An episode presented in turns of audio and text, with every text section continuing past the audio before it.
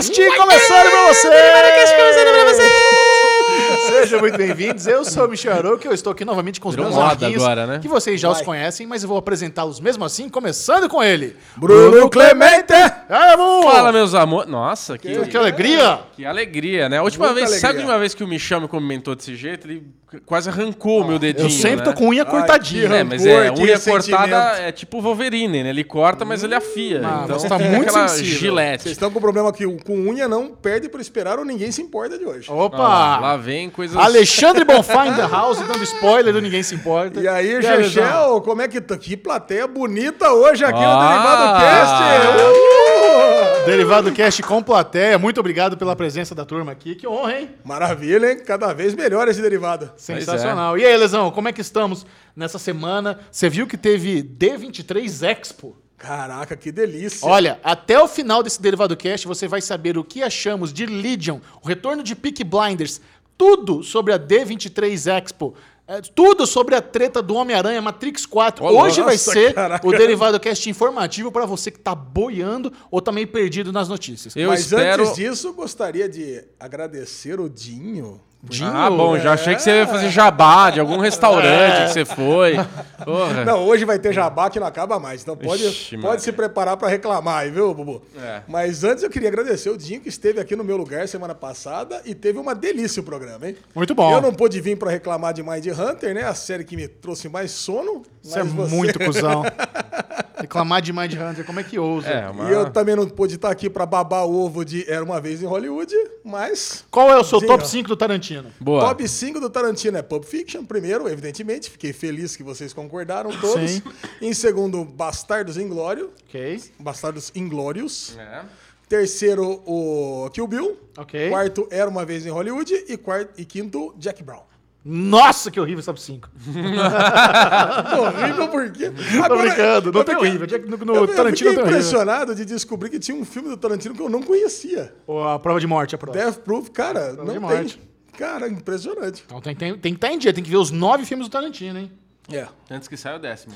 Mas tudo começa com Arrowengers, rolezinhos, vida social, tudo de bom que fizemos. Bruno Clemente, compartilhe conosco quais foram as novidades que você fez de bom nesse final de semana. Cara- o pessoal ficou impressionado com o rolê que você foi lá de helicóptero, que tinha coordenado na semana passada. Ó, Esse foi um final de semana na contramão do final de semana passado, né? pobreza? É, mais ou menos. Vou falar desse jeito que me sinto até mal, porque a gente tá fazendo um trabalho um meio social, vamos dizer assim. Nossa. E eu fui numa quebrada, né? Nossa. Que a gente tá gravando do- duas casas, né? De, du- de- de duas famílias. Que uma empresa, ela, a cada empreendimento que eles vendem, eles pegam uma, uma, uma casa, vou falar um barraco, porque é melhor que um barraco, e eles reformam, fazem ali. Então, no final de semana, no sábado, de manhã, eu tive um Dia dos Pais com um delay na escolinha do meu filho lá, que eles fizeram um evento, e depois do almoço eu fui gravar esse local. E daí esse contraste, né? que um final de semana eu tava numa fazenda com helicópteros, aviões, e no outro final de semana eu tava num lugar que, tipo, putz, a família inteira morando num quartinho super apertado, com os filhos com problemas respiratórios, com um, um- um esgoto a céu aberto, que é na porta do barraco dela, e a gente tava lá fazendo entrevista, um dos filhos saiu com uma fralda, jogou no, no- nesse riozinho que passa, quando chove esse rio sobe, invade a casa da mulher, então assim... Ele fez a fraude do barquinho dele. Pois é, é uma tristeza, cara, porque é Ah, aquilo, peraí, né? essa, essa empresa que você falou que reforma a casa, é isso? Então, na verdade, não. É uma... eu, eu, eu tô entendendo o projeto. Eu tô Tá. entrevistando, eu tô aos poucos entendendo esse projeto, que não é um projeto da Children, é de outra produtora.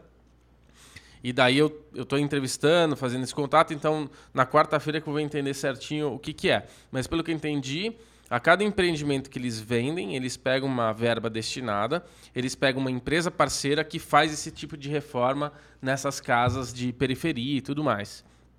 E é muito impactante você viver ali, senti- respirar esse ar, tudo que você pensa, nossa, eu fiquei uma hora, duas horas ali entrevistando, conversando com o pessoal, e você fica com uma. um- é um ar pesado, né? É um- É, difícil. Imagina essa família que mora ali, a, a mulher, a mãe da família, mora há 30 anos naquele lugar. Então, muito forte, né? Muito. Depois voltar pra casa, né? De manhã, tá numa festa com um monte de criança, tudo saudável, bonitinha. Sim. E a realidade nossa tem várias altos e baixos, né? E você, Bonfazão, o que fez de bom? Cara, eu fui lá pra Porto Alegre, pra Brasil JS. Ah, você tirou o fim de semana off, então, passear. Não, não foi passear não, cara. Foi pra congresso. Congresso de JavaScript. E, Congresso. cara, tá, tá virando... O Ale, o Ale, ele tem uma coisa que é muito engraçada, né? O Ale, ele vem aqui Lá falar vem. que tava em congresso, aí você entra no Instagram dele e tá no restaurante tomando... Parecia que tava em Cancún, né?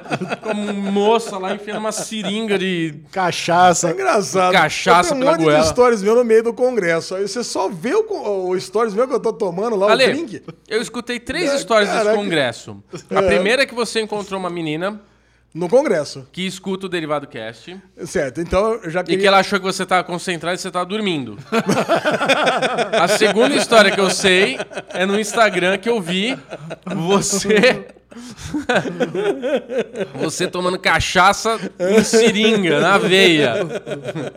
Vai lá, qual que é a terceira Eu vou- boa? Eu vou, eu vou relatar essas duas histórias, são duas ótimas histórias. A única coisa boa que eu sei do final de semana é que teve um, um aí sim, uma palestra do pessoal da Netflix. Isso. Essa é boa você falar. O Cara, resto JavaScript, para quem não sabe, é aquela é uma linguagem de programação que se tornou a linguagem mais popular do mundo e o Brasil JS é, a mai- é o maior congresso de JavaScript do mundo. Então, cara, são 22 palestras que são palestras sensacionais. Vem pessoas do mundo inteiro para dar palestras aqui no Brasil. Cara, eu consegui assistir, na verdade, umas 7, 8 palestras. Eu não assisti tantas palestras assim. Você assistiu bem pouca palestra. É, assisti, pô, mas, cara, mas eu tava envolvido em outros trabalhos. Eu tava, cara, realmente eu foi um final de semana muito intenso. E essa primeira história, eu já queria mandar um super beijo lá pra Gabi, que é ouvinte nossa aqui do Derivado. Beijo pra Gabi. Um beijo. Ela mandou um beijo pra vocês também. E, cara, eu tava assistindo uma palestra de uma indiana. E ela tava com aquele inglês esquisito, sabe? Aquele inglês que não entende nada. E tava falando de realidade virtual, que dá pra colocar no, no próprio JavaScript, com HTML, coisa e tal, porque eu não tava entendendo nada. E era depois do almoço. E eu tava dando aquela cochilada. cara, e ela no pegou... meio da plateia, você tava tirando a soneca. Cara, tinha 5 mil pessoas. Aposto não que é- ele tava não é, de não é óculos pouca gente, é 5 mil óculos pessoas. Não, óculos claro, né, Bubu? Como é que eu Ah. vou assistir a palestra de óculos Ah, escuros? você tá dormindo? Cara, e aí é o seguinte, aí eu sei que uma pessoa me, me cutucou, e era um cara, ele pediu licença pra passar. Eu falei, meu, já era, já tava numa das últimas palestras, eu falei, meu, quer saber de uma coisa? Eu vou lá pro Airbnb, que fica colado ao shopping center, e vou descansar. Vou dar uma descansada lá no, no Airbnb. E aí, a Gabi, ela mandou um recado pra mim. Oi, Ale, e aí? A gente precisa se encontrar, que eu tô aqui, também no, no congresso da, de- da Brasil JS. Falei, nossa, que bom. E você, não, e você me encontrou aí? Ela falou, não, encontrei, inclusive tava do seu lado. Eu falei, ué, tava do meu lado, por que você não me cutucou, né? Eu falei, não, é que você tava muito imerso na palestra. Acho que ela foi irônica, viu, Ale? Você não entendeu a ironia da, da parte dela. Não, a gente se encontrou no dia seguinte, a gente foi até almoçar junto. Aliás, vamos comer um hambúrguer com aquele queijo raclette que tava inacreditável. Mandei um Alezinho. Mandou. Ah, cara, Eu vou te fazer uma bom. pergunta. Se eu conto essa mesma história e falo que eu fui almoçar com a Gabi com queijo raclette, não sei o que lá, o que, que você faria nesse momento? Não, mas ó, meus parceiros de viagem, Doug Boy e Rafa, estavam juntos. É, tá. Então não, não foi um passeio romântico, viu, Bubu? Não é, o que você tá Não, pensando. não, tô só levantando. não, não, não, não. Eu tô só levantando A uma bola da sua. A sua cabeça do mal já pensou coisa errada, né? Ele não entendeu, né? Tá bom. Ele tá falando você, você que tem cabeça do mal. É, você que tudo é. Cara, e a palestra que eu achei mais impressionante é a palestra da Netflix. Por quê? Porque a palestra da Netflix, o, o lance era mostrar como que eles trabalham os testes AB. Para quem não sabe o que que é um teste AB em sistema, é, é como é que eles fazem os testes para saber o que, que eles vão usar daqui para frente. Então eles colocaram como exemplo um teste AB, uma nova busca dentro da, da plataforma, de uma das plataformas da, da Netflix, por exemplo. Nossa, já me perdi nessa conversa. É difícil mesmo, Bubu. Aí eu no, no, no browser. Aí você, você tem uma forma A e uma forma B. Só que aquela forma A e aquela forma B cria subdependências para baixo. Só que a Netflix não usa só a forma A ou forma, ou forma B. Normalmente, quando vai fazer um teste AB, vai de A, B, C, D, E, F, sabe? São várias tentativas e joga aleatoriamente para todo mundo. Cara, e isso causa 15, 20 subdependências. E isso, cara, cê- então você imagina, só que são várias equipes trabalhando e são vários testes AB ao mesmo tempo. Olha a cara da Ana ali, olha, olha, olha como ela tá adorando esse papo. A Ana e o Tarzan que estão aqui na plateia. O Tarzan gosta disso aí, ele tá gostando. Tarzan tá Tarzan entendendo, curte. Tarzan tá entendendo A última tudo. vez que eu fui contar uma história dessa, tava o Felipe aqui, lembra que vocês foram lá no... O Felipe dormiu no meio do derivado. Pô, aquele a Ana já tá quase, tá quase foi o nisso. derivado da loucura do futebol, não teve nenhuma história dessa, não. Isso, é, sei. Cara, eu sei que o seguinte, era muito interessante porque eles estavam mostrando a forma que a Netflix usa para não transformar isso num problema terrível de ter centenas de bilhões de subdependências em testes AB. Cancelamento de DOE eles não resolvem, né? Essa porra aí que ninguém se importa de AB. Cara, lá, o cancelamento de OA provavelmente foi uma, uma desses testes. É por isso que eu pensei. e deu Pois é. certo. É, assim, eles cancelaram baseados em teste AB. Sabia que Cara. tem uma menina lá na, na Califórnia, na frente do escritório da Netflix, fazendo greve de fome por causa do cancelamento de DOE? Caralho, hein, A cara. Brit Marlin foi lá levar uma garrafa d'água pra ela, velho, coitada. Puta vida. Bom, não vai dar certo, né? Ah, não vai. voltar. Agora, sobre a seringa que o Bubu tá falando, né? Eu fui num bar e a gente Vixe. tava falando de Quentin Tarantino também. Tem um bar em Porto Alegre, na Cidade Baixa, chamada Quentin. E foi o bar que o Alessandro e a Natália, também ouvintes aqui do Derivado A Cast. lesão é Natália, um Cara, beijo. Alessandro, Alessandro- só Alessandro- levando a lesão pro mau caminho, né? Cara, o Alessandro é muito gente boa, né? O casal lá é é nota 10, cara. E eu não conhecia esse bar, cara. E o bar é temática Quentin Tarantino. Então tem todos os filmes do Quentin Tarantino. Só esse Death Proof, True Proof que eu não vi nada lá. E, cara, e, aquele, e os barzinhos lá de, de Porto Alegre, cara, tem tudo lounge, loungezinho, sabe? Sofazinho, mesa de centro. E quando você pede um drink, ele vem, ele vem personalizado. Certo. Então eu pedi um, um drink chamado Vincent Vega. Que vocês sabem que é o John Travolta em Pulp Fiction. Pulp Fiction. E ele vem, cara, dentro de uma seringa gigante, gin, coisa e tal, angostura, uma outra, um monte de coisa ali, limão siciliano. E ele vem num, num potinho junto, que é pra simular aquela cena famosa que ele ressuscita uma turma no coração. Sim. E você vai tomando. E essa foto que o Bubu viu. Injeção de adrenalina. Não, não foi Injeção. foto, foi vídeo mesmo. É um né? videozinho. E, e, pra É você não pediu um Royal with cheese? Aí eu. o que, não, o que, que é isso aí? Ah. Fã de Pulp Fiction, não sabe porra nenhuma. Mas eu pedi depois um, um, um Mr. Pink também, né? Ah, tá. Que vem um. É um drinkzinho que vem com uma gravatinha aqui bonitinha, um papel comestível. Você comeu o papel? Comi, lógico. Veio junto. Nem vi, nem, nem percebi quando eu vi, já tinha comido. Quando vi, mas, cara, mas, cara, muito bom lá ir pra Porto Alegre. Sensacional, Lesão. É, muito divertido. Agora, uma coisa me decepciona com Porto Alegre, cara. O quê? O churrasco. Ô, louco, lá é o lugar mais famoso de churrasco. Por isso mesmo, cara. Pô, ano passado eu já tinha me decepcionado quando eu fui, que eu peguei aquele rodízio de costela, que não tinha lá costela de cordeiro. Tá bem ruim mesmo. É. Agora esse ano eu falei, não, leva no melhor já, não quero nem saber. Aí falaram, não, melhor é NB. Não, NB eu não quero saber, NB eu vou lá em São Paulo. É, lógico. Não, eu quero o melhor tradicional. Aí falaram, não, freio de ouro. Freio de ouro é o que há. Cara, é, é um rodízio bom, mas é só bom. Sabe, eu queria um puta no rodízio, Que muito isso, melhor do que um, um rodízio do que de São Paulo. Cara, é um rodízio, qualquer rodízio aqui de São Paulo dá, ganha com o pé nas costas. Mas, cara, lá, a galera, os, ga- os gaúchos estão ouvindo isso aí ficando puta. Por que Não. você tinha ter ido no tal? Então, eu, Eu tô quero, esperando isso. Eu Não, quero eu que os acho que- gaúchos ouvintes aqui do Derivado Cast marquem qual que é o melhor rodízio. Não, de eu acho carne. que pra comer um churrascão, gauchão, delicião, você tem que pegar um. Tipo, o Ale vai te levar pra família dele lá no final de semana. Não, eles vão mas- fazer o fogo de chão lá da família. Aí t- sim. também aceito Mas, esse tipo cara, de convite, sem problema restaurante, nenhum. restaurante por restaurante, São Paulo é foda. Comer em São Paulo é muito fácil. É muito fácil se achar um lugar muito bom. Então é, é difícil ser de São Paulo e comparar. Sendo É, cara- bairrista, né? Mas é verdade. né? Cara, é uma, uma coisa é verdade, né? Parece que São Paulo tem os melhores restaurantes do mundo, né? É, verdade. Ganha de tudo, né? É, não é fácil não. É. Mas Muito é bem. isso aí, cara. E volta Esse aí, foi o Aruvengers mais longo da história. Tem né? minha Isso- parte ainda. Então, por isso. Ainda falta o Michel. Agora o Chechel fez coisa pra caramba semana passada também. Tudo trabalho. Nada for fã. Brincadeira. que o trabalho é muito bom, né? O trabalho, Mas o, o, o Dinho esteve aqui na semana passada e eu preciso di- dizer que ele vendeu super mal o filme Yesterday.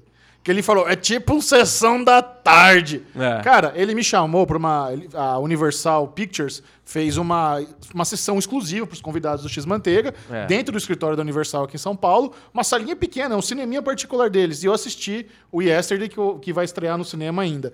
Cara, é muito legal o filme.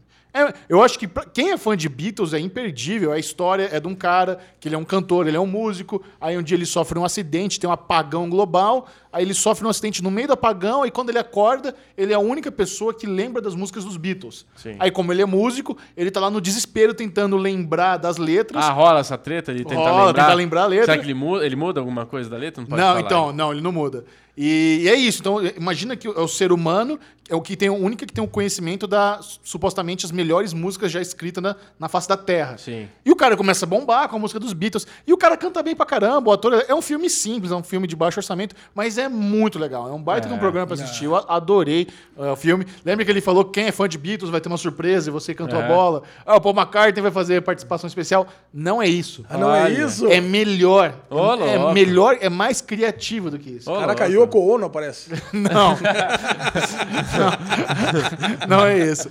Cara, mas é muito legal. Cara, eu adorei o que o Bubu falou no derivado passado, cara. O que, que você adorou, Alezinho? Que, eu, que é a mesma coisa que eu penso. Se os Beatles somem agora, eu não sou músico, não sei tocar nada. Fudeu. E não sei letra nenhuma. Quer dizer, não vai- É. eu ia perder uma chance de ganhar uma grana. Não, imagina, não lembro o nome nem do Michel completo, vou lembrar da letra da música, dos Beatles. Ah, os Beatles sumiram. Puta, eu só lembro o nome, Hey Dude, acabou. Não, dar É Jude. É, eu sei, que ele fala no trailer, né? Hey Dude. Ia dar certo se o Legião Urbana sumisse, né, cara? Que é a melhor coisa. Aí eu né? também ia me dar bem nessa. Será? Será? Ah. Você sabe falar de caboclo de Canta cor? aí, Eduardo e Mônica, Não, então. eu quero saber se... Essa é fácil. É, você é fácil, não canta. Não, eu quero saber se você... Eduardo e Mônica, cagaram no moço. Você não tinha cagado. Você sabe faroeste de caboclo de cor? Claro que não. Claro que você sabe. Eu sei. Ah, parece bom, então, só um aqui claro que não. Tem que saber. Talvez eu, Eu não sei saiba tocar no violão, é só saber três notas, você toca É. todas as músicas dele. Bom, aí depois, é, nesse mesmo dia, eu saí do, do Yesterday e fui participar do Um Milkshake chamado Wanda, que é o podcast do Papel Pop, um baita de um podcast. Ganhou recentemente aí o Miau da MTV como o melhor podcast do Ah, Brasil. Não, não. Não? Melhor podcast do Brasil é o Derivado Cast. Não, Todo mas, não ganhou o Miau. Ah, tá. ah, o Miau não, O porque Miau. não participou. então, Tá bom. Cara, muito legal. O pessoal, eles, eles têm um escritório lá do Papel Pop e eles têm, eles têm plateia também. Então a galera que participa lá do Patreon deles pode ir lá participar das gravações. Uma, uma galera muito gente boa. A Aline Diniz foi comigo também fazer participação especial. Falar, obviamente, de séries, falar do M, né? Porque o M acontece no dia 22 de setembro, ao vivo e com exclusividade na TNT, a partir das 8 horas da noite, com comentários de Michel Arouca na transmissão. Nossa, menina de ouro. Então foi muito legal. Esse episódio já está no ar, foi, foi o episódio da semana passada do Wanda. Quem não conhece vai conhecer, é muito bacana o podcast. E na sequência, saindo do Wanda. Não, pera, eu escutei o podcast. Você escutou o Wanda? Voltando de Porto Alegre, nunca tinha escutado. Cara, é muito bom. É tipo um derivado cast. É tipo um derivado cast. É a galera trocando ideia. É exatamente. Felipe Cruz, Marina, É isso. Samir. Porra, muito bom. É isso, a galera trocando ideia, sem ediçãozinha, sem musiquinha. mais Mas eu, eu tô com inveja. Por quê? Porque eu quero que a Aline Diniz venha no Derivado Cast. Ela vem, cara. Então, Ah, mas eu vem. quero que ela venha, porque eu tô nessa de ela vem, cara. Ela vem, eu Ela sei vem. que ela vem. Ela é super gente boa. A A Aline gente já Diniz, gravou venha, SM com ela. Vou Mas chamar. queremos ela aqui conversando conosco. Chamar a Aline Diniz pra fazer um especial CCXP. Olha aí. A Aline Diniz, Bah, tem aí- gente que não sabe, né, que ela não tá mais no Omelete, ela trabalha na CCXP. Ela é responsável pela vale, parte da organização, ela que conversa com os artistas que vêm de fora, ela tá lotada de segredo. Ela não me conta nada, eu sempre Caraca, tento tirar dela. Aline, conta aqui só pra mim em off. Quem vem esse ano? Ela, não posso falar. Ela não fala, velho. Eu queria muito. Porque- e, é, e é bom ela não contar, porque se ela me contar, se eu contar pra vocês, aí fudeu, né? Já É, não, eu, pra mim Eu não- tenho língua solta. ia Pra falar. mim não, tem problema. O problema é Alexandre, Ah, é o assim. Boca Grande Bofá. não, que isso? Que isso?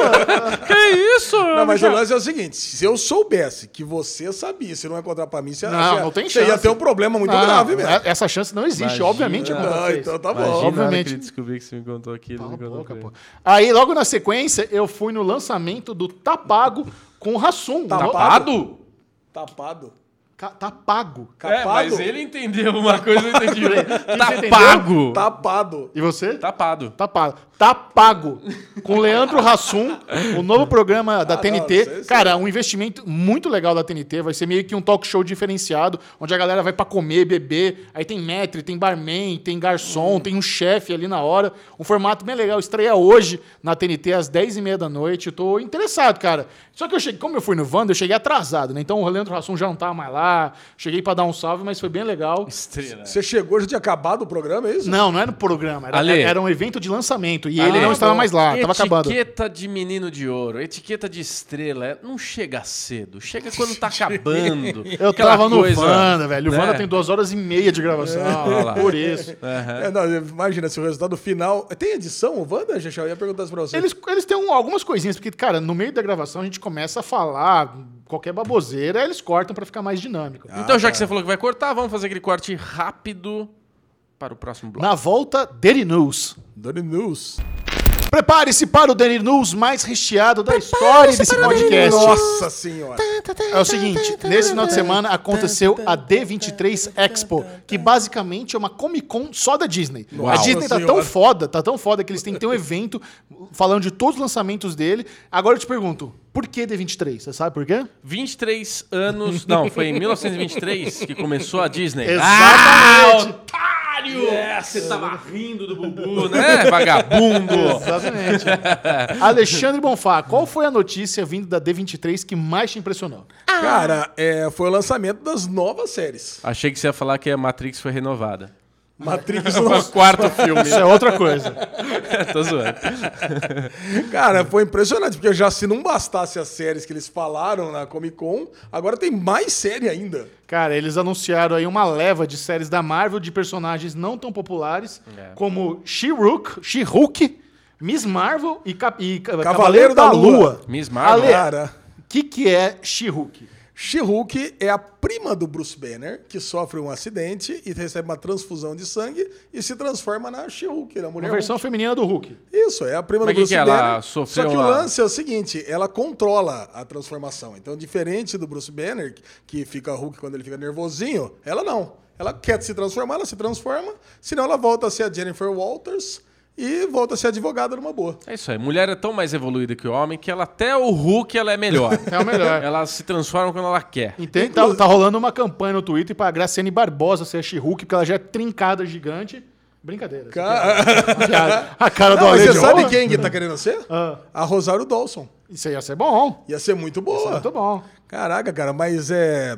A She-Hulk, a fase que eu mais gosto das histórias dela na Marvel, saiu aqui pela Abril, naquela coleção do é, Abril Pocket.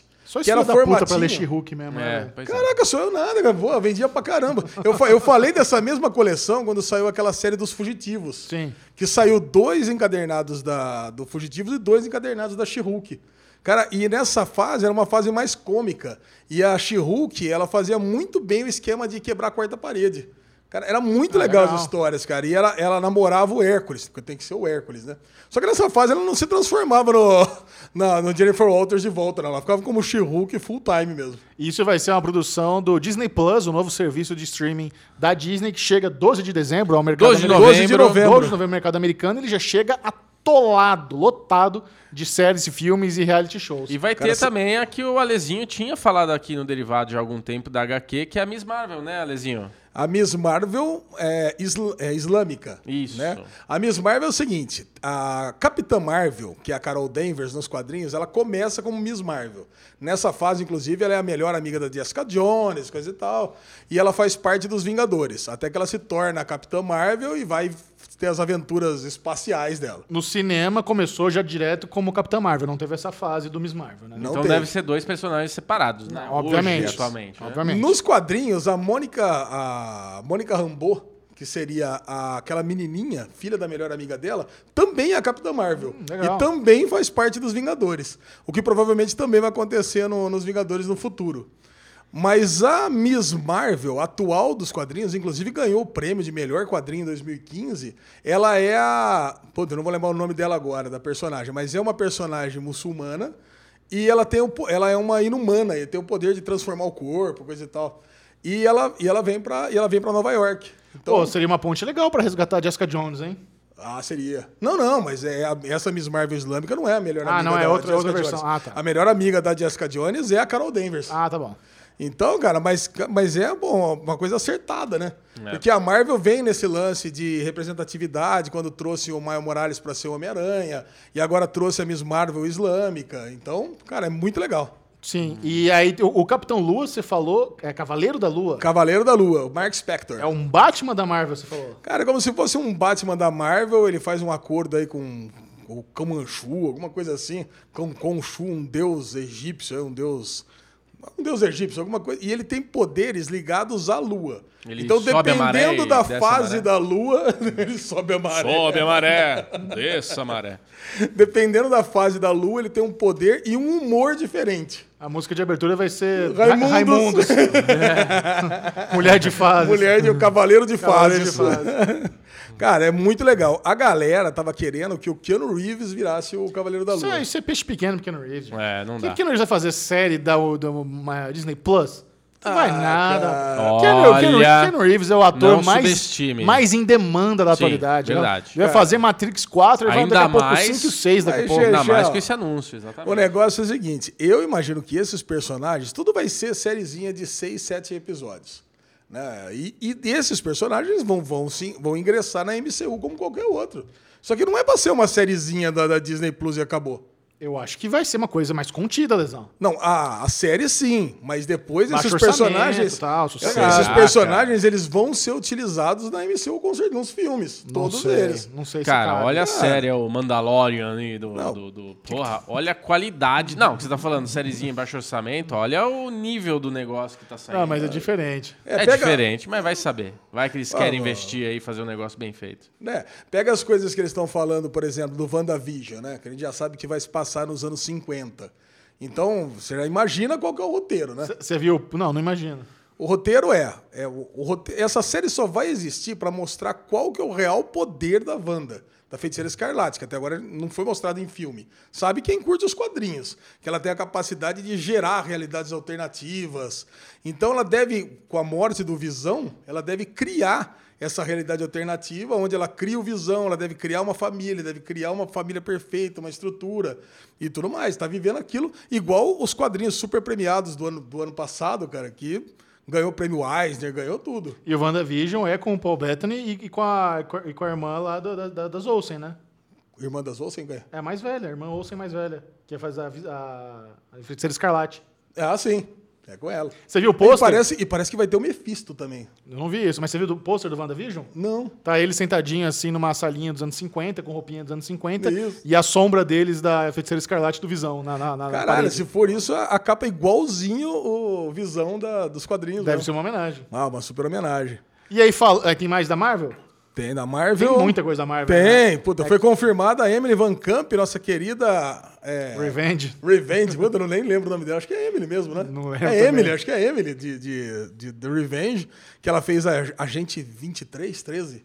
23? O Soldado Invernal, né? do Soldado Invernal, a namoradinha do Capitão América A vizinha do Capitão tempo América. agora, vizinha namoradinha dele, vai, ela tá confirmada na série do Falcão com o Soldado Invernal. Outra série também com os mesmos atores do, do filme. Também foi revelado o uniforme do Falcão, né, que ele vai estar com asas e, o- e o escudo. Legal. Cara, isso é, isso é bem bacana. E E, agora vem a notícia, o fracasso aqui, né? Kit Harington foi confirmado como Cavaleiro Negro no filme dos Eternos. Você achou ruim essa confirmação? Ah, cara, eu não sei, eu ainda tô com aquele ranço do final de Game of Thrones, cara, que não vai sair tão cedo, né? E- Cara, Kit Harington, o nosso querido Jon Snow, entrou aí pra essa que é uma das maiores apostas da Marvel no cinema, que é o. Como é que é o nome dele? Os, Os Eternals. Os Eternos. E ele se junta ao, ao Rob Stark, que também tá no elenco. Rob Stark também tá no elenco, sim, tá no elenco. sim, é um dos principais. A Angelina Jolie, tem uma galera fodida nesse elenco. Tem, tem o carinha do. Silicon Valley lá, o indiano. Nesse ninguém se importa. Ah, não, ele tem alta. Pô, você tá super alta, cara, como Ele tem assim? alta. Ele tem alta. Caraca, cara. Mas ele vai ser o Cavaleiro Negro, que não é um Eterno, que é um personagem, inclusive, que já foi dos Vingadores também.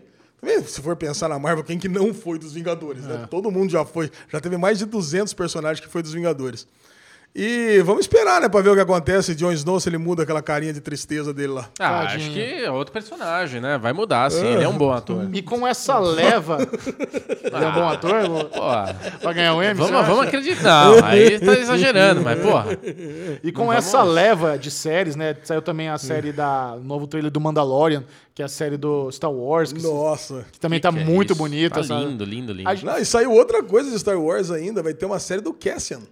Nossa, eles estão. Não, Estão não, cara, é bombando. tanta coisa que Tamo saiu bombando. da, da Disney que se a gente começasse a falar aqui, Mas, ia cara, ser duas horas e meia repetindo, só né? disso. Repetindo, o trailer desse The Mandalorian, cara, é qualidade melhor que os filmes até agora. Se você assistir Ah, calma. ele... Não, tá muito bem feito. O trailer tá lindo. Tá Tá melhor lindo que o mesmo, filme. Tá, tá muito lindo, bom. tá Tá lindo, Tá Michel. muito, não, tá, tá, lindo. muito. Não tô falando que não tá, tá, eu tô concordando. É. Mas não tá melhor que os filmes. Ah, mano, tá muito bonito. Tá, tá muito bonito. Ah, tá melhor que os filmes. Uma, uma coisa, uma coisa sobre esse trailer. Você acha que mostra que o Boba Fett não morreu? Você tá achando que o Mandalorian é o Boba Fett? É, eu tô achando que. Ó, Eu acho que eu achei não. que apareceu o Boba Fett ali. Porque esse trailer, esse, esse, o Mandalorian vai passar entre o Retorno de Jedi e o Despertar da Força, é isso? Alguma coisa assim. Então, ah, eu então tô achando que o Boba Fett não morreu no Retorno de Jedi, cara. Eu acho que ele é um, é um caçador de recompensas que tem um uniforme parecido do Boba Fett, mas não é o Boba Fett. E o Boba Fett, quando morre, não aparece o filhinho dele lá? Não pode ser o filhinho dele?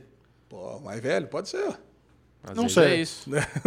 E aí, com essa quantidade. Além desse monte de série, a Disney revelou que vai ter uns reality shows, vai ter programa com a Kristen Bell apresentando. Você viu? Você ouviu o trailer, né? Encore. A Kristen Bell vai ter um reality show onde ela pega pessoas é, que na fase adulta é, relembram quando eles eram do- da, da turma de teatro da escola. E eles Caraca. refazem a peça teatral na época de escola pra reviver aquele momento de glória, porque eles não seguiram a carreira na Broadway. Leixo! Falando, aliás, hein, Gegel? Kristen Pô, achei uma merda.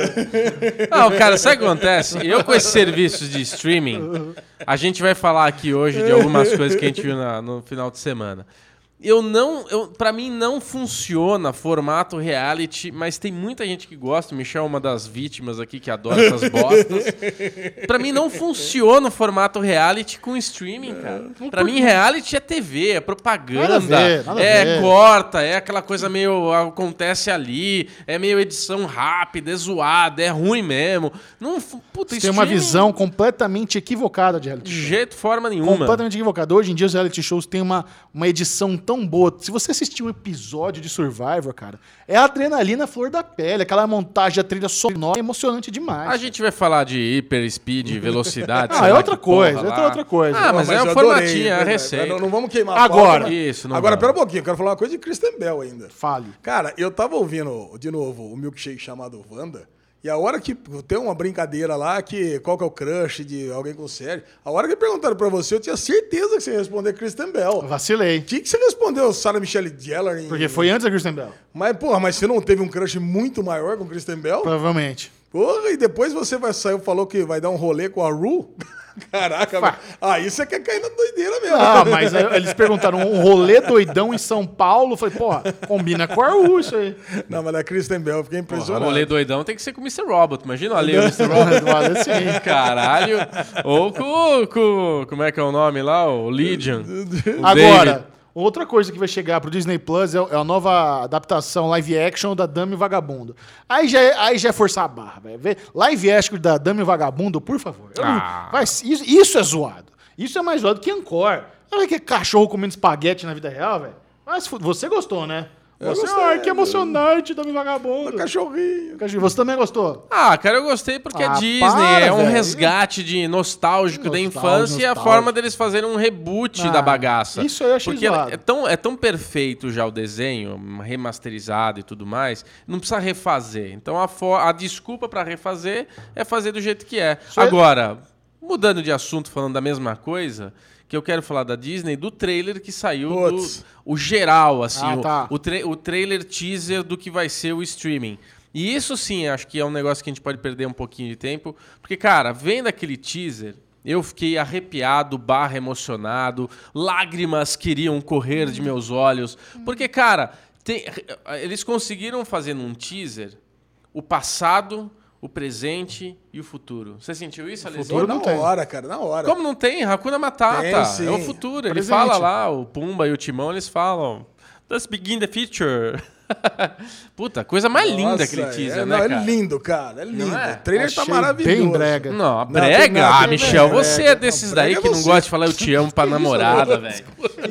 Caralho, é o pessoal. O Michel, acho que ele não fala te amo pra namorada porque ele ia brega. Ah, eu não falo te amo que é brega. Tem nada a ver, nada a ver. Ah, Ó, seu eu cheguei a insensível. Eu cheguei à conclusão que, tirando os negócios da Star Wars e da Marvel, esse serviço da Disney não é pra mim, não.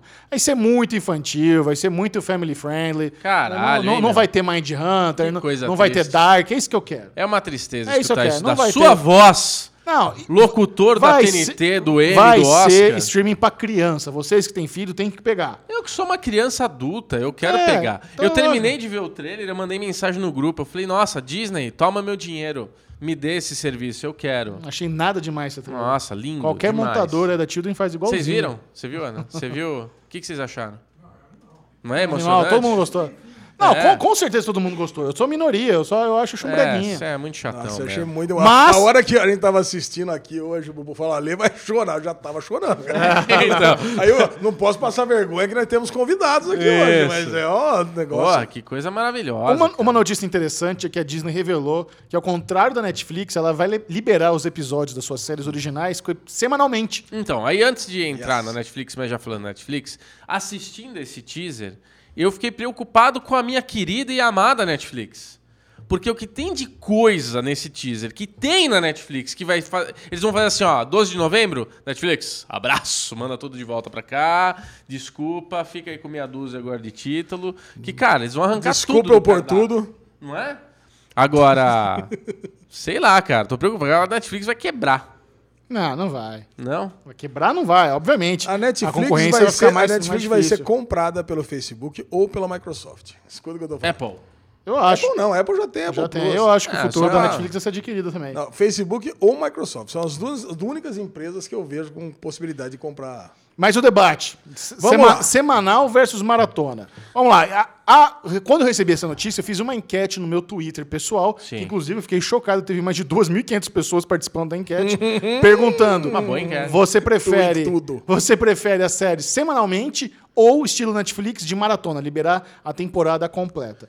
Eu, pessoalmente, eu acho que muita série da Netflix perde o hype, perde de se tornar algo muito maior do que poderia ser, porque ela é jogada de uma vez e ela tem aquele fim de semana de estreia. Se não Sim. hypar no final de semana de estreia, meio que fica, fica irrelevante. Exato. Por exemplo, 13 Reasons Why. 13 Reasons Why, a terceira temporada, não é legal. Não é uma série boa. Mas, se fosse uma série com episódios semanais, a galera ia debater muito, ia tentar descobrir quem é o assassino, porque a temporada é, é nesse mistériozinho, quem matou fulano. É. Então eles ficam muito se perguntando isso, então você perde todo esse hype. Game of Thrones foi Game of Thrones porque tinha exatamente isso. Tinha o hype da semana da galera debater, criar teorias durante a semana inteira até o próximo episódio. Sim. Por outro lado, tem uma parcela de pessoas que acredita que episódio semanal é uma coisa defasada, que é coisa de TV, que não combina com streaming, que, que, streaming é moderna tecnologia, tem que ser igual a Netflix mesmo. Aí eu fiz essa pesquisa e, para minha surpresa, qual foi o resultado, Lesão? É 57 a 43 pra maratona. 57% das pessoas preferem maratona contra 43%, que não é uma vitória grande, né? Tá, Sim. tá equilibrado. equilibrado, Tá a meio. equilibrado. Eu sou do time semanal. E você? Eu gosto mais do semanal também, mas eu entendo algumas séries estar no, no- no modelo maratona. Então eu sou do time misto. Não, é óbvio. Acho que a resposta ideal é depende da série, claro. Sim. Mas se eu pudesse escolher, eu escolheria o, o time semanal também. Semanal. E você? É, não, eu já debati aqui dois derivados falando sobre isso, né? Eu acho que semanal é melhor pra todo mundo. Mesmo pra você que é ansioso como eu, que principalmente essas séries que tem esses cliffhangers malditos, que acaba e fala, não, sabe o que você quer ver? Mas assim, cria-se essa expectativa da semana. Você tem uma semana pra conversar, você tem uma semana pra teorizar, você tem uma semana pra entrar em canais de YouTubes de influencers como Michel Arouca e ver teorias e criar teorias. Então assim, entra na história de Game of Thrones. A jornada se torna mais prazerosa. Aí vem 13 Reasons Why, Stranger Things, vem as séries da Netflix. Imagina Dark semanal, cara. É, é, pois é, Pô, Dark Mind, semanal seria Mind Hun- lindo. Porra, imagina, cara. Aí você tem que maratonar, porque se você não maratonar, alguém vai te dar um spoiler. Então, a, a maratona, ela é gostosa. Mas quando tem uma coisa que tá muito hypada, ela acaba sendo a maratona obrigatória. Se, vo- se você tá na, na, na internet aí fuçando as coisas, ela acaba se tornando obrigatória, que senão você vai acabar tomando um spoiler no meio da É, testa. ela se né? torna emergencial, esse é o problema. É, então, exatamente. Aí fica ruim, aí fica chato. Aí o- aí é o que você falou, em vez da Netflix ter aí um, um, um, um- um- um rabo de dois meses comentando alguma coisa, tem um final de semana que ou vai dar muito certo ou não. Ou as pessoas vão ficar falando sobre isso durante várias semanas, ou vão falar durante uma semana. Então é, óbvio que semanal é mais gostoso pra todo mundo. Não, não, pra todo mundo não. Nós temos que analisar É, eu os acho três. pra todo a- mundo, Não, Ali. são os três atores, né, Bubu? Você tem a empresa.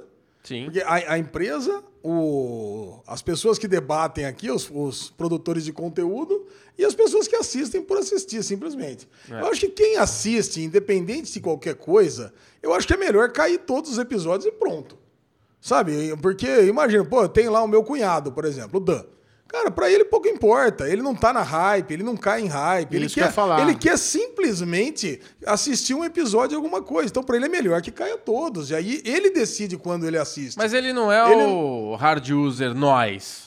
Não, aqui é ele- nós, aqui é Não, derivado, mas nós não somos é... bolha, né, Bubu? Nós somos bolha. Ah, mas a bolha tá vendo a gente, não tá? Não é isso? Não, tudo bem, a bolha tá vendo a gente, mas é uma outra. co- Nós não somos, nós não somos a maioria, nós somos a minoria. É. A maioria, cara, tá na Netflix, cai todos os episódios. Se eu quiser ver tudo no primeiro final de semana, ok. Se eu quiser ver um episódio por semana, tudo bem. Eu É. faço meu tempo. Então, o mais justo seria é, cair todos de uma vez só. A gente não, não é uma eleição assim, ah, vamos, vo- vamos votar por um por semana porque a gente quer produzir conteúdo uma vez por semana, entendeu? Pra nós seria ótimo se fosse uma vez por Você semana. falou tudo, só. Alesão. Você falou tudo, tá certíssimo. É exatamente isso. É. Exatamente isso, muito bom. Calou a boca, Bubu? Calei. Fiquei, fiquei. Toca, bateram na porta, que eu vou ter que, vou ter que abrir aqui rapidinho a porta. Então a gente faz aquele break sadio e já volta pro próximo Blocks. Micharouca, depois desse intervalo cremoso. Temos tic-tac aqui pra ficar babando Manda um durante aí, a Bubu. fala. Você quer um? Quero. Eu tava com um na boca, foi uma merda. Na hora de eu Ah, então falar, quero, ficou então não tudo... quero. É, vai ficar... então. Eu já tive Parece que tá com dente, tá dente mole na boca. é, mais ou menos isso. Então vai lá, Chechel, conta pra mim, porque é o seguinte, final de semana, nessa última semana, na verdade, ficou a polêmica de Homem-Aranha, Sony, todas as cagadas aí, Tom Holland, o caralho é quatro. O que que tá acontecendo que o menino tá bravo que vão sair desse MCU do caralho é quatro? Cara, há anos atrás, quando não existia Marvel Studio, a Marvel licenciou vários dos seus produtos para outros estúdios. Então, por exemplo, a Fox comprou os X-Men, comprou o Quarteto Fantástico, e a Sony comprou o Homem-Aranha. Depois, quando a Marvel começou a fazer Marvel Studios, começou o MCU com o Homem de Ferro e bombou e se tornou esse monstro que é hoje, com o Homem-Aranha estando na Sony e sendo um dos personagens principais da Marvel e sendo um dos Vingadores mais queridos, um dos quadrinhos mais queridos, eles fizeram um acordo ali entre a Marvel e a Sony falando o seguinte: vamos fazer a custódia do nosso filho aí, be- tá com vocês, mas a gente que criou tal, vamos encontrar uma forma de trazer o Homem-Aranha para o MCU ao mesmo tempo que ele continua sendo de vocês. Vamos pegar ele emprestado. Eles chegaram a um acordo. Qual é o acordo? A Sony financia os filmes lá do. do- O Homem-Aranha apareceu em cinco filmes no total, né? Três do MCU e dois dele solo. A Sony financia os solos e a, e a Marvel tem direito a 5% da bilheteria. Então, por exemplo, o, o Longe de Casa, que deu mais de um bilhão, foi um. Marvel ou a Disney? Foi, hã? A Disney também. Marvel tinha. Disney é uma merda. É. De- a- o, o- o Longe de Casa, que deu mais de um bilhão, Mas, é, rendeu 5% pra, pra Marvel, né? E o resto ficou com a Sony. Só que agora eles chegaram no embate onde é o seguinte: a, a- a Marvel olhou e falou assim: 5% tá pouco, filho, eu quero 50%. Isso. É. Cinco, você tá louco? 5? Não, eu quero o 50%. famoso colocou o pau na É, mesa. se não quiser, tchau. É, Então, tchau. É. Aí acabou esse acordo. Não, mas, mas a, a Marvel ainda foi um pouco mais generosa, né? Por quê? Ela falou que dava 50, ela queria 50%, mas botava todo mundo na jogada. Morbius, Venom. Ela ia envolver todo mundo no. no Não, no Morbius. Venom. Não, Mor- ah, tá, mas. Mor- É, e tinha uma parada de bilheteria também, Mor- não tinha Morbius Venom melhor. é da Sony. Então, mas ela ia envolver na MCU. Ia trazer pra MCU. Porque, Legal. cara, uma coisa é Venom, um filme solo, isolado, ninguém se importa. Outra coisa é o, Aí que o tá. Venom Na, MC, na MCU. Ve- Venom fez muito sucesso de bilheteria. Venom deu mais de 800 milhões de dólares de bilheteria. é o filme é uma merda, o filme é uma merda, mas merda. bombou. eu, não achei nem- eu não achei uma merda. É, tá? então, tem gente Ô, que não achou, não. Tem Não, eu gostei não achou. de vendo, cara. E o que acontece? Nossa, A- muito ruim. Nessa parceria da Sony com a, com, a, com a Marvel, o Kevin Feige, que é a mente brilhante por trás do MCU, direcionou Não, todo o, o. o? Hã? Não, O seu cru. É o mente brilhante, né? Di- direcionou toda a história do Homem-Aranha na Marvel, como seria. E agora para pra pensar, quem é Tom Holland? Quem, quem que é o Peter Parker É. na, na, na Marvel? Quem que é? Quem é Peter Parker? Quem que é, o- quem que é o Homem-Aranha nesse MCU? É o, é o novo Tony Peter Stark. Parker. É, o novo Tony o, Stark. o prodígio do Tony Stark. A Disney não estava contando com esse rompimento, porque eles desenharam o Homem-Aranha, o Peter Parker, para ser, ser o- o... novo Tony Stark. Você vê lá no longe de casa ele pegando a tecnologia no avião e o rap olha e fala: Puta, olha, ele tá fazendo igual o Tony Stark, ele herda, herda O o, óculos. Oclinhos. Eles fizeram o teaser do Quarteto Fantástico no final do, home- do Longe de Casa. Então, assim. Ninguém estava esperando por esse rompimento. Isso, isso não é bom para ninguém. E o Tom Holland fica dividido. Por quê? Porque ele, é, ele adora estar na Marvel. Ele é brother do Tony Stark, ele é brother do, do- do- dos caras lá. É, na última entrevista dele, cara, não sei se foi coisa do agente, coisa do empresário, mas ele falou que também se diz super satisfeito se ele continuar na Sony também, que vai fazer o universinho É, isso é diálogo integrado dele. vai ter político, filme lá do né? Sexteto Sinistro, ele vai ter filme também que vai ligar com o Venom, com o Morbius. Ele então- não vai poder ele chinelar porque ele tá ali com o emprego dele na, na Berlina A- também. Agora, né? vamos, fazer. Eu acho que eles ainda vão encontrar uma forma de retomar esse namoro. Eu Tudo não, isso é poker, você acha? eu- não, não sei. Eu, é, eu acho que faz parte da negociação. Eu, eu, Tamo eu no blefe. Vou ficar muito. Não é blefe, mas vou ficar muito surpreso se eles não encontrarem um termo em comum. Porque a Sony ofereceu, ó, 50 não dá, eu dou 25. Que já é uma puta de 5 Uma para bela 25. de uma- A é. Sony já conseguiu ali conceder legal. Agora, agora vamos conversar. Como seria o universo do Homem-Aranha sem Marvel? Como, como você imagina? Ah, Com o. Maio Morales. Maio Morales? É, ué. Por- e o Tom Holland, foda-se. Cara, não é que foda-se. Tom Holland já tem contrato para mais dois filmes. Então não Isso. tem Maio Morales. Não, não, não, mas. Maio Morales tá trazer- no Aranha Verso. É outra não, coisa. Pode trazer o Maio Morales Não. do mesmo jeito que vai trazer os X-Men. Pode trazer um Não personagem. tem, é, calma, Lê, calma, não confunde. Não tem X-Men na, na Sony. Ah, na Sony você tá falando? É, como vai Como ser é que o vai ser? Como vai ser o Homem-Aranha na Sony sem Marvel? Você se, se, se Ah, sem Marvel. Ah, eu tive que repetir de caralho, novo. desculpa. E aí, como vai ser? Cara, é aquele universinho do Homem-Aranha, como se fosse a revista mensal do Homem-Aranha nos quadrinhos. Mas, mas você tem noção que eles teriam que ignorar tudo que aconteceu no longe de casa? Não tem Screw, não tem Nick Fury, não tem Oclean do Tony Stark. Tudo que aconteceu ali Cara, teria que ser ignorado É por o que outro o filme. falou, É vai ven- virar... é, vai virar um vilãozinho novo, ele vai lá, resolve a treta, não sei o que lá, depois outro vilãozinho, resolve a treta. E pra você é de boa isso, não foi? Revistinha mensal do Homem-Aranha. É. Ele vai enfrentar lá o Dr. Octopus, ele vai enfrentar o Homem-Areia, porque tudo isso daí é, pertence à Sony. Sim. Então, cara, tem muita coisa. Vai, deve, provavelmente vai vir o Duende Verde, vai vir essas, essas coisas. Ele vai, ele vai ter as aventurinhas dele na, na escola, na universidade, E- ele vai casar com a MJ. Tudo sabe? que a gente tipo já de viu. coisa, é. E você se sente seguro de Homem-Aranha na, na Sony sem Marvel? Não. Não se sente seguro? Não. Por quê? Ah, porque eu queria continuar, a historinha tá vindo gostosa, né? Mas a Sony não fez o melhor filme da história do Homem-Aranha com o Aranha Verso, ou seja, eles sabem trabalhar o Homem- o Homem-Aranha? Mas o Aranha Verso, cara, eu é acho. Sony. É, não, tudo Não, bem, mas mas acho que o Aranha. Verso é uma outra. É, é o que eu tinha falado pra vocês, né?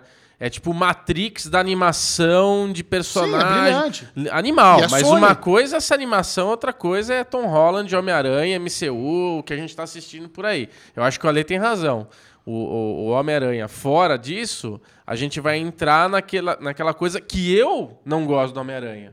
Que é essas historinhas chatinhas, essa revistinha mensal. Vai vir lá um personagemzinho do mal, ele vai enfrentar, vai ter os probleminha, vai sequestrar a namoradinha dele, ele vai lá, arromba tudo, ah, ganhou. Pronto, acabou o filme. Próximo, aí de Não, novo, vai lá, assim- gosminha preta, ele põe a mão, a- sabe? Não seria, não, eu não sei se seria assim, porque agora eles teriam a oportunidade de unificar Venom com Homem-Aranha.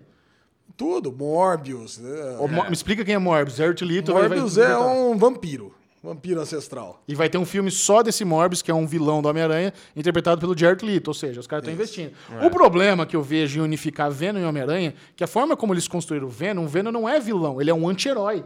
Mas nos quadrinhos também. Ele não é vilão no- nos quadrinhos? Agora não. Não, mas Há ele... muito tempo não. Não, mas cara. nós estamos falando de origem, começou agora. É, mas tudo bem. Mas já na origem já sacaram toda a parte dele como vilão. Ah, então você acha, que- você- acha que seria legal o Venom e e Peter Parker versus Carnificina? Pode ser. Ah, Vai ficar cara, eu bacana, fico, cara. eu fico triste de não ver o Venom como vilão. cara. Isso é foda. É, mas ele é um anti-herói, mas é um anti-herói carniceiro, né, cara? É, eu, Agora, tem, tem alguns detalhes dessa negociação que pouca gente sabe, né?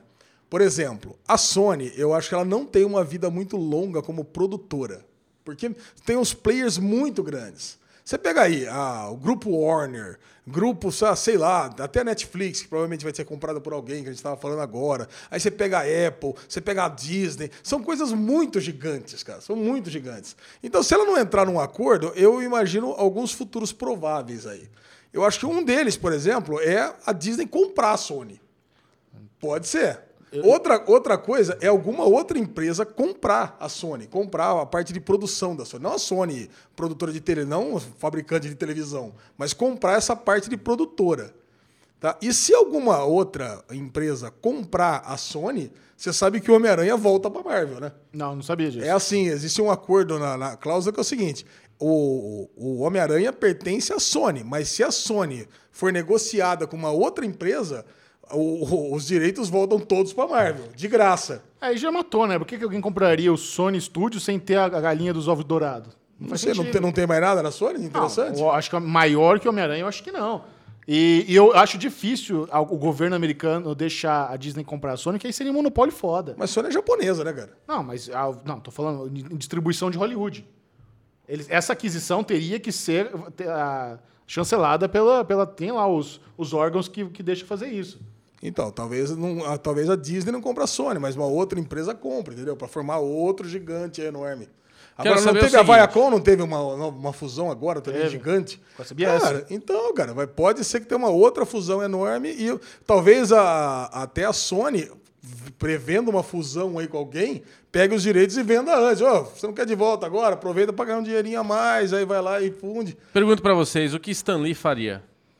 Ah. Teve uma outra, cara, teve um negócio bem legal sobre isso, Bubu. Isso É. Foi, foi bem lembrado. A filha do Stan Lee deu umas declarações nessa semana dizendo que a Disney, a Marvel, tratou muito mal o pai dela. Ô, louco. Sério, cara. Falou que tratou muito mal o pai dela e Então que... é ele que tá urubuzando lá. É, talvez. e ela acha que o que tá acontecendo é pouco, entendeu? Mais ou menos Caralho, isso. O boa. que tá acontecendo é pouco. Bom, então... vamos aguardar os desdobramentos, mas eu, eu ainda acredito que eles vão dar um jeito de deixar isso tudo bonitinho, porque não faz sentido algum todo esse trabalho que eles tiveram simplesmente acabar e ter que ignorar o longe de casa e o sucesso É, é dessa uma parceria. pena, né? É uma pena se cagar pra tudo. Outra notícia gigante que teve na semana passada, eu tava no meio do Wanda quando surgiu isso aí, foi a notícia de que a Warner finalmente deu luz verde para Matrix 4 e Holy confirmou Lana Wachowski, a criadora original da trilogia Matrix, como diretora e, e roteirista do, do quarto filme, além de confirmar Keanu Reeves e Catherine Anne Moss retornando aos seus papéis de Neo e Trinity para o filme, que é uma sequência e não reboot nem nada. Péssima ideia. Aí o meu coração fica dividido. Por quê? Matrix 1 é o, é o filme favorito da minha vida. Sá. É o, filme, é o meu filme favorito. Eu assisti, eu lembro de assistir no cinema lá no Iguatemi, em Campinas. Olha, é cine Tá, serrador. tá no meu top 5. Não vou falar que é o favorito, mas tá no top 5. 1999 eu estava lá, filmaço. pirante. E qual é o problema de ser uma continuação? O problema é que, não sei se você assistiu Matrix Revolution, o terceiro, Spoiler! que é o... pi- ah, tá. É bom, Não chama, é né? bom, é, melhor bom. chamar, né? Você já viu, né? Tem uma galera reclamando de tudo. É, Então... a Trinity morre, tá? A Trinity morre. Nossa! Não acredito E, e o, e o Neo é absorvido pela Matrix. E eles não confirmaram o Lawrence Fishburne também como Morpheus. Confirmaram só o Catherine Moss e o Keanu Reeves. O que me faz pensar qual é a possibilidade para essa continuação. Vamos ter aí um novo ciclo da Matrix, né? Porque o, o The One, o escolhido, é meio que uma anoma- anomalia que se repete de tempos em tempos. Mas como a Trinity encaixaria nisso aí, não sei. O, o escolhido dá para entender, mas enfim. Ah, mas eu acho que é aquilo que você falou. Vai ser meio Inception. É o sonho dentro do sonho dentro do Não, sonho. não, não. Aí- não, então aí é a piorou, Matrix piorou. dentro da Matrix. Não, cara, aí piorou muito. Não, não, não- Porque tem aquela cena, tava falando com o Michel mais cedo, aquela cena que o Neo, fora da Matrix, dá um China Zaglarrota lá no negócio e para tudo. Lembra que É tá vindo as verdade. maquininhas lá? Ele e manif- ele lá, ceguinho Quando ele lá tá no- em Zion, Ah! né? quando ele tá em Zion, ele para as máquinas. Ele Então. manifesta. Então, isso me faz pensar que eu não entendi Matrix, né? Como que o Neo manifesta os poderes dele no mundo real, eu não sei. Talvez o mundo real seja uma Matrix, um outro nível da Matrix. É, Matrix da a, Matrix. A galera que tá em Zion, eu acho que tá acordado, mas não tá. Inception, velho. Então, é, é meio louco isso aí. É. Quem manja pra caralho de Matrix, por favor, comenta aí, porque realmente talvez eu não tenha entendido o Revolutions ou o Revolution zoado. Um É, eu vou verdade- ter que rever de novo, né? Óbvio. Tem que eu já não lembro direito as coisas. Não, um consenso é que o Revolution já meio que cagou a, a- a série, né? Não é que cagou a série, porque você pode sempre ignorar e manter só o primeiro, que é o foda. Exato. o melhor. segundo tem muito boas cenas de ação, e o terceiro, velho. Dragon Ball, a galera voando, É, lutando. sério? não dá. muito, Caraca, o isso meio que CGI ainda era muito borrachinha, né? Dava uns.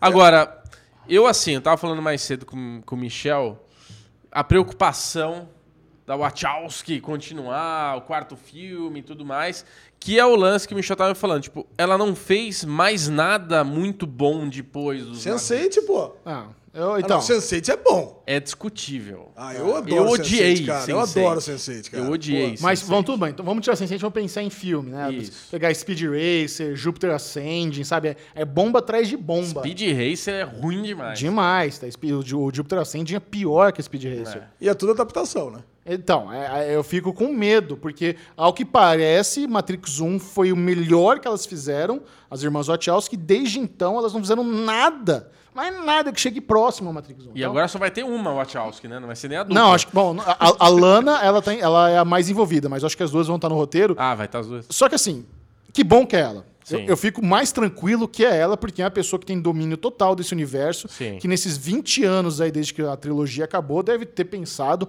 em milhões de possibilidades de continuar essa história.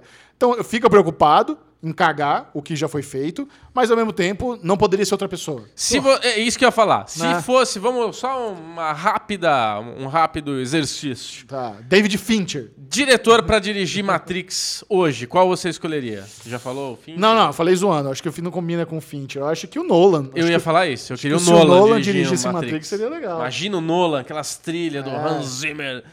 Os irmãos russos, o melhor, os irmãos russos. Os irmãos russos mandaria bem mesmo. Não tem dupla nesse planeta Terra que conhece melhor grandes orçamentos do que os irmãos russos.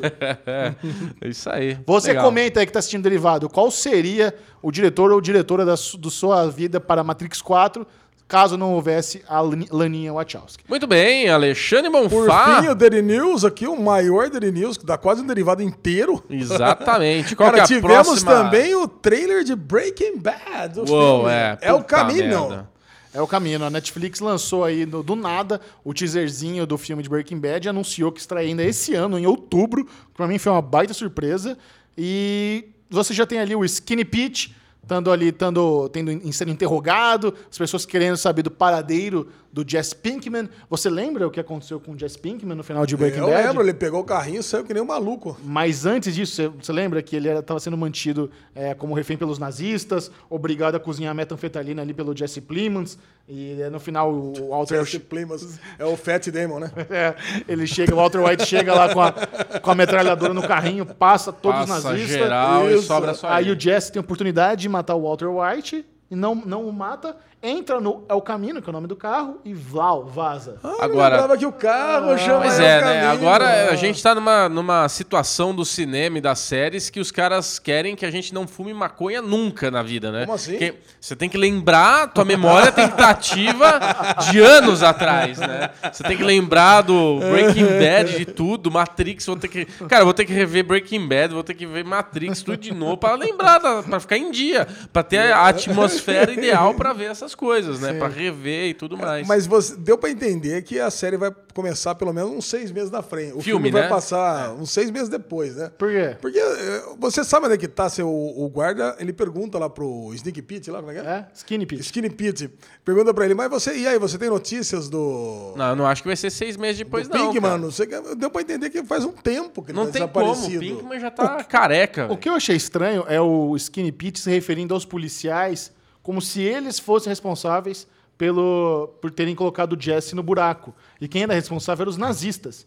Então eu não sei se ali naquela sala de interrogatório tem nazista infiltrado, porque ali com certeza parecia a polícia, né? Eu acho que ele estava num ambiente de polícia. É, tava. Mas ele se refere aos caras ali como os responsáveis por ter dado porrada no Jesse. E aí, Saul Goodman aparece na- no filme, será? Better Call Saul? Cara, eu não duvido nada que vai ter uma participaçãozinha especial do Walter White, algum flashback, sei lá, de alguma forma. Ia ser muito legal se eles trouxessem um ator pra fazer algum tipo de, de, de lembrança, Alguma de fantasma, zoeira, né? alguma coisa tinha que ter. Se o Bob Underkirk voltasse a fazer o Saul Goodman, também seria legal aproveitar que... E o interessante é que a Netflix está ganhando todos os méritos, né? Por mais que seja uma série do AMC, vai chegar na Netflix, distribuição global da Netflix. Muito bom. Foda não. Você nem lembrava que Breaking Bad era do AMC, né? Pra você era da Netflix. Pra mim, sei lá o que que era. Na verdade, nem lembrava de nada. Você me olhou com uma cara de confuso aí. 20 anos que eu vi. Cara de Nazaré. Tedesco. Total. É, mas vai o filme vai sair na Netflix, não vai sair no cinema? Netflix direto. Direto na Netflix? Já é Netflix, outubro. Cremo. Caralho, velho. Vai ter filme do Scorsese com Al Pacino, Robert De Niro. Vai vir agora esse filme. Pá, que que é isso, hein? Vai cancelar a Netflix aí. Chega, pô. Vai, chega cancela, é o vai. caminho e não chega Better Call Saul de volta também, falar nisso. Né? Mas aí é AMC, culpa, né? Da Netflix. Pelo amor de Deus, hein? que mais, Alezinho? Boa, próxima. Acabamos o Daily News, finalmente. Nossa senhora. Caraca, agora vem um bloco aqui que estava, que tem uma pessoa que está aguardando muito esse bloco aqui, que é o Poker Maníacos aqui. Poker Maníacos, eu já não vou falar. Bloco de exclusividade. Temos aqui um, um dos vitoriosos aqui na nossa plateia, que é o Grande Tarzan, Tarzan. que não teve, não teve bloco de, de exclusividade semana passada, né? Então não foi anunciado os vencedores, mas é bom, que aí eu conto uma história que talvez vocês não soubessem, mas o Tarzan, ele ganhou o penúltimo a penúltima, a penúltima rodada do nosso, nosso torneio ranqueado. E tem uma história engraçada, que ele tava jogando e ele tava embarcando para onde você vai embarcando, Tarzan? Pra Porto Seguro. É. E, cara, e ele assim, ou ele ganhava naquela mão, ou ele tinha que desligar, que senão a, a aeromoça dava um tapa na orelha dele. cara, e ele foi no all-in, o cara aceitou e ele ganhou. Eita, Cara, impre- hein? mas o, o seu adversário, que eu não lembro quem era, ele foi muito inocente, né? Que era só deixar. Já que o cara tá. Porque ele avisou que tava embarcando. Ele fica em sit out já era. Ficava em sit out e pronto, ganhava. É. Então, parabéns, Tarzan, pela vitória na penúltima etapa. E o Alex Palomo, nosso amigo, dono do banco de séries, ganhou a última. É. E agora faltam só mais dois, é, mais duas rodadas e tá tudo embolado, viu? Se você curte um pokerzinho, é só chegar no arroba PokerManíacos no Telegram. Junte-se a nós, estamos lá fazendo joguinhos na- da, da amizade. Tudo na moral, baratinha, tranquilo. Entra lá no Telegram que a gente explica tudo. Maravilha. E agora, Alexandre Bonfá? Agora aquela hora que você adora, Xexá, o merdalhão da semana. Ah, esse é um prêmio que ele é merecido, né? Apenas dado, o medalhão da semana. medalhão. Todas as semanas o Derivado Cast elege alguém que fez uma grande cagalhada. Às vezes é zoeira, às vezes é sério. Hoje é o que, Alexandre Bonfá? Eu queria, antes de, an- antes de falar do merdalhão de hoje, eu queria saber qual foi a reação de Alexandre Monfá semana passada quando a gente falou que o merdalhão era você. Ah, muita tristeza, né? Você, você esperava que um dia chegaria esse, esse já, já é a segunda vez, né? Já tinha sido. Já é a segunda vez, não, é a primeira merecido, vez. Não, não foi merecido, não. Tava lá numa agonia desgracenta lá de trabalho que não acaba mais. De repente, merdalhão da semana, Ale Bonfá. Falei, puta que pariu.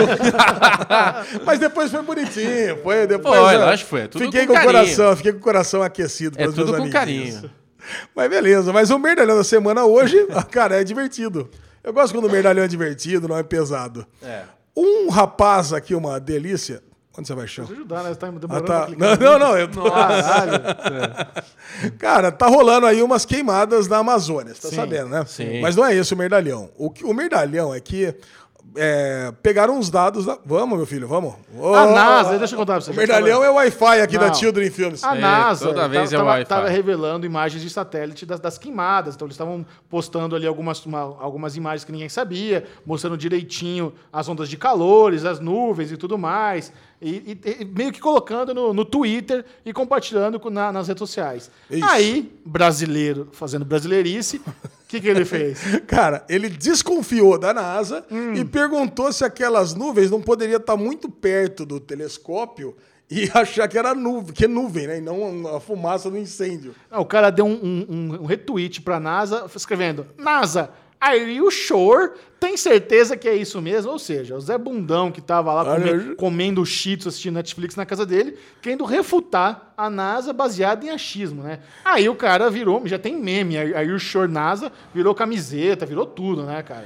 Ele colocou aqui assim, ó. Ei, NASA, você tem certeza? A imagem mostra a fumaça mais em cima do território boliviano. Não demorou para esse rapaz virar notícia. É. Caraca, é demais, cara, virou meme da, da Nazaré TDs, pra tudo quanto é lado aqui, cara. Olha, eu sei que é o seguinte, eu tava lá na Brasil JS, cara, e isso foi motivo de uma palestra lá, que, porque aí o cara falou, olha como é que funciona a NASA, porque aí o cara, puta, palestra mega técnica, né?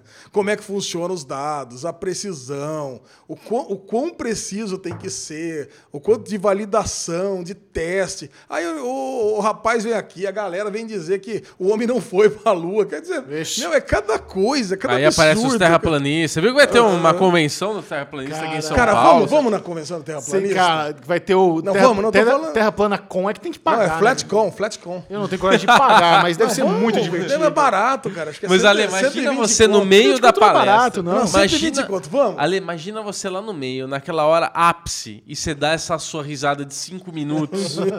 você vai ser linchado, né? Vai Não, ser não aquela- vou, cara. Não, não. Fazer um derivado cast ao vivo do terraplan- terraplana.com. Cara, eu- quem, Terraplana- quem de vocês da plateia aqui quer que a gente vá Ah, no todo mundo quer. Cara, É, Não, lógico. Meu, cara, eu acho que é o seguinte, cara. Eu acho que vai ser demais. A gente, a gente tinha que ir lá pra vir contar pra galera como é que é o Flatcom, cara. Caralho, eu não tenho coragem. Eu não tenho coragem de dar 120 conto pra esses caras, velho. Ah, cara, vai ser... Os caras vão fomentar, vocês vão pegar esse dinheiro e vão impulsionar, vai converter outros trouxas aí. A gente vai Você sabe o que é pior? É um malefício. Pior que o Ali ia voltar aqui. Ô, Xixão, você sabe que eu fui? Os caras têm bom argumento. Os caras...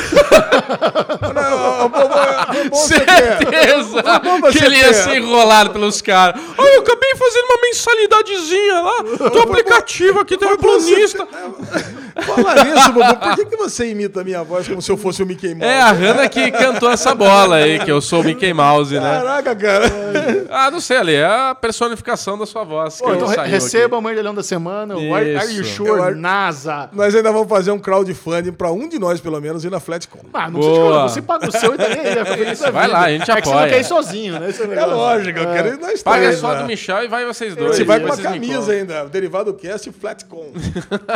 O Derigusta é aquele momento do derivado Ah, cash onde você vai ter um gostinho. Não vai se empanturrar. Dicas de séries.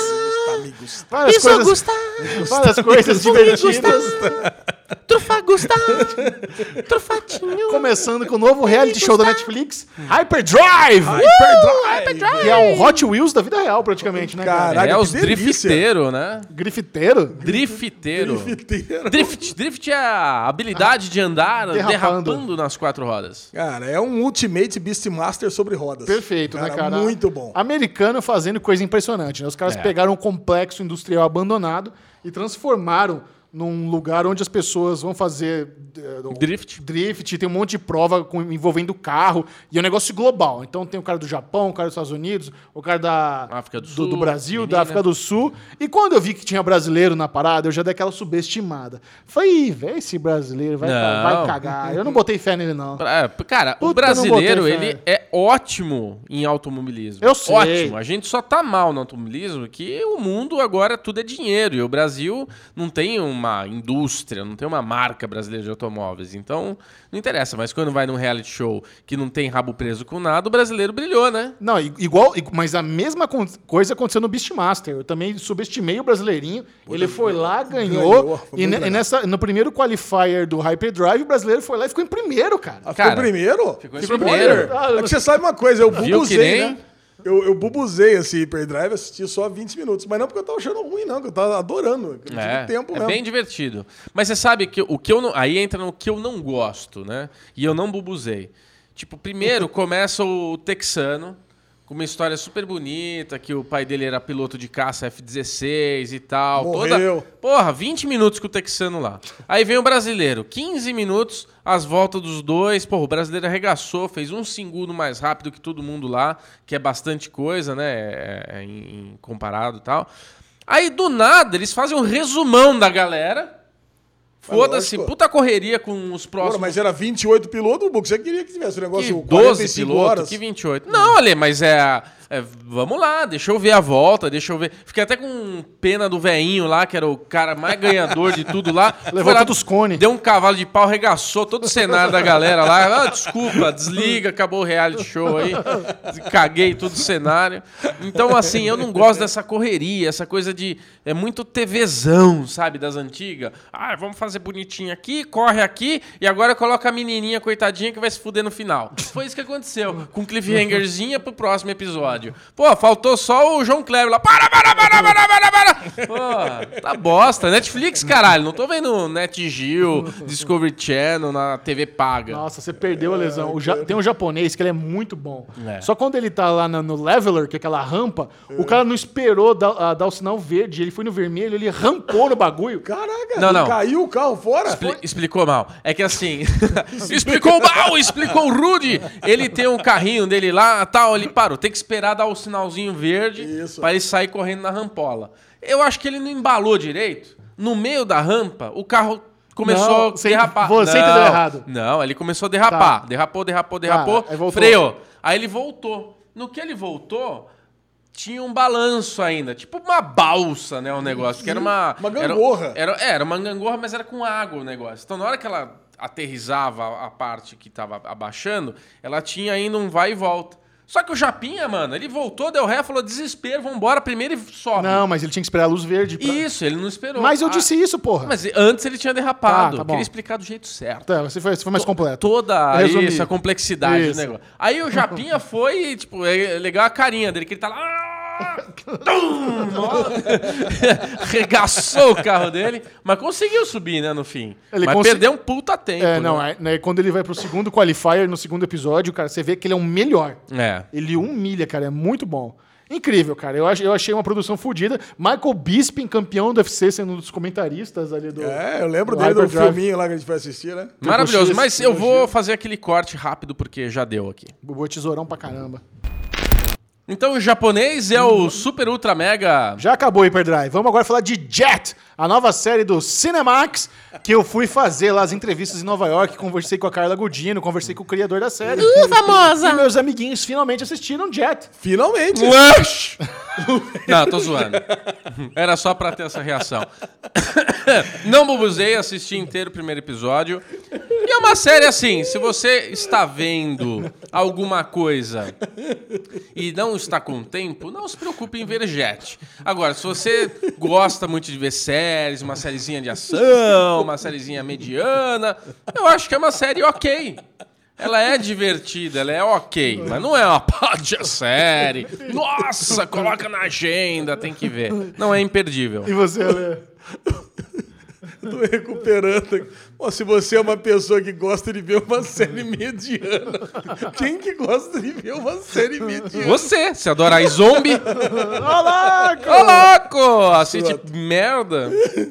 Ai, cara. Vamos falar de Legion Não, cara, Jet isso. é uma série pra mim acima da média, não é uma série ruim, não. Acima é uma da série média? boa, Tá uma vendo? série que tem violência, tem pornografia, tem nudez. Caraca, eu achei esse piloto bom, cara. Do que se trata, Jet? Jet se trata de uma, de uma bandida.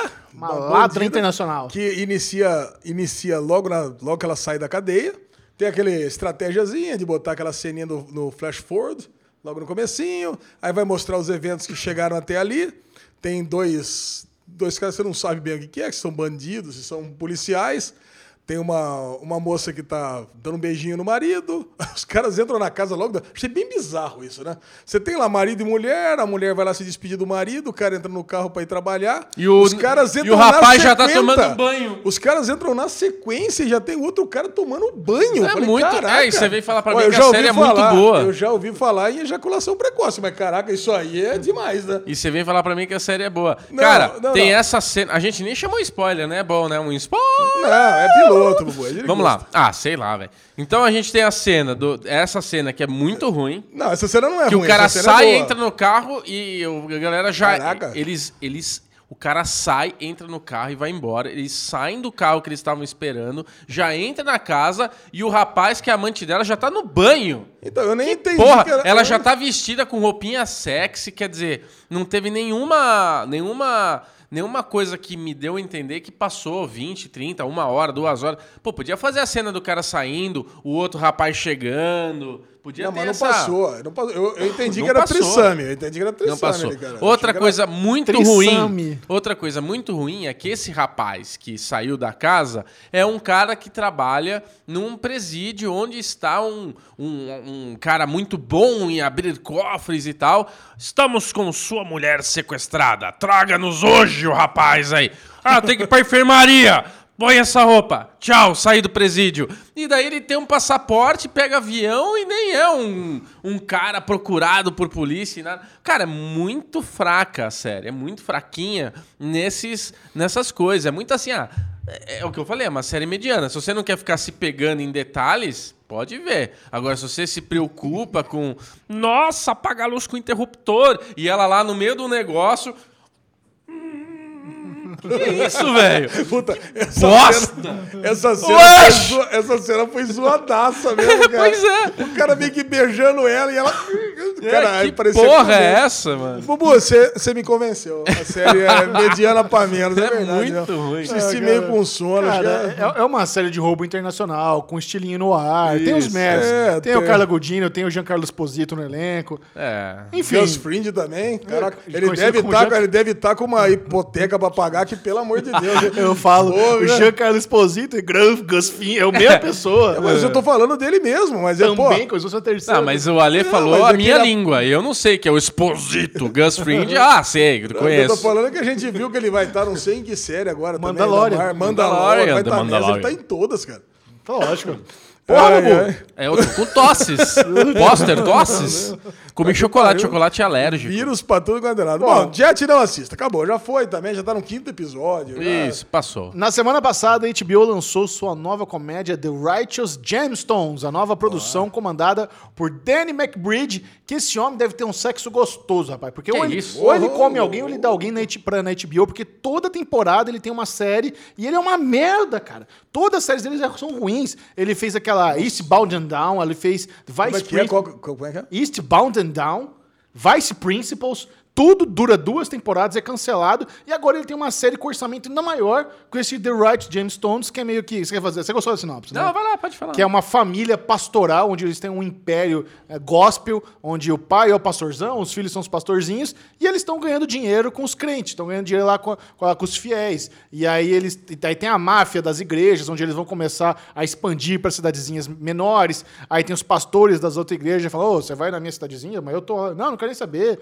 E os caras são gigantes e são milionários. Eles moram num, num complexo onde cada um, cada filho tem a sua casa e tem a.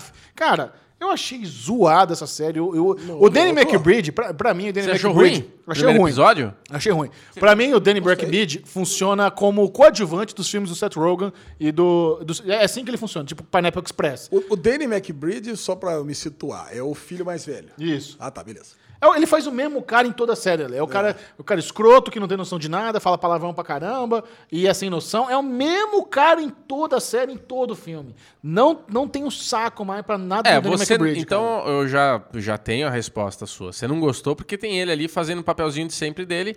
Mas, cara. Mas tudo é fraco. Eu o Homer sou, é muito fraco. Eu que sou o chatão da história aqui que estaria fazendo o seu papel, hoje não farei, ô. Gostou? Gostei, achei ela. go- Mas aí que tá, eu vi o primeiro e vi o segundo. O segundo eu já não gostei. Olha lá. O segundo tem 30 minutos, o primeiro tem uma hora, uma hora e dez, né? Se não me engano, é até longo. Não, não, um pouquinho Uma menos que uma hora. É 55 minutos. Ele tem uma hora, o segundo tem 30 minutos. O segundo eu já achei que deu aquela desandada, mas acho que uma série de humor é difícil mesmo. Mas eu gostei do piloto. Eu achei interessante essa história da igreja, desse negócio de eles estão ali, e os fiéis, e, e rezando e tal, mas sai dali os irmãos tretando, o pai que tem aquela coisa que parece que ele é um cara sério, tudo, quando vem essas igrejas menores conversar com ele, que fala, ó, você tá chegando na nossa cidade, mas pô, ele tem lá, e ele mostra que é esse negócio meio máfia, ele é o grandão, ele não tá nem aí, ele vai passar por cima mesmo. Eu gostei da narrativa, eu, eu não gosto, tem uma coisa que eu não gosto em filme ou série, quando rola chantagem.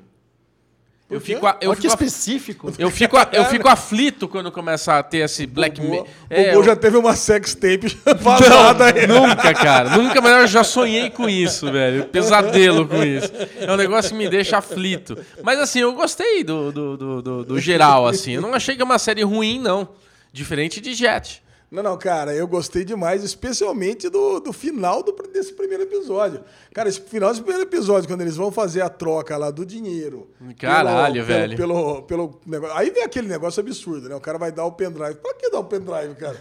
Aí pelo menos teve a inteligência, né? Eu falei, "Meu, o cara dá o pendrive, mas o que, que adianta você tá dando É. pendrive? Isso tá na nuvem. Aí o É. cara, ah, se quiser, realmente eu vou ficar chantageando vocês pro resto da vida. E ele Ah, vai então lá- tá bom, cara. Aí vai, sai a mulher, atropela o cara, e depois ele volta, atropela o outro cara. É, dá que- ré em cima. Só que eu tinha uma teoria que eu achava que o, o, Era o o chantagista era o filho. Não, era o filho. Eu achei que era o pastor, que chegou da taçazinha pequena. Ah, você achou que... O Eu... grisalhinho. É, o que eles acham também que é. Já Vocês conta- não viram o segundo episódio? Não, Não. Você, mas você viu? Então, dentro da van tinha uma terceira pessoa. Ai, ai, ai. E uma terceira pessoa baixa, que tava ali meio muqueadinha, tudo. E quando eles atropelam tudo, no segundo episódio, nenhum dos dois é, foram mortos. Ai, ai, ai. Os dois estão vivos. Puta, então E vai daí bom come- esse segundo episódio. É, então, e daí começa aquela coisa, eles estão vivos e tal, e daí e- e os irmãos vão no lugar, no lugar que aconteceu tudo, dá uma olhada ali como que aconteceu tal, e vê que tem uma câmera ali que filmou. Caraca. E daí eles, eles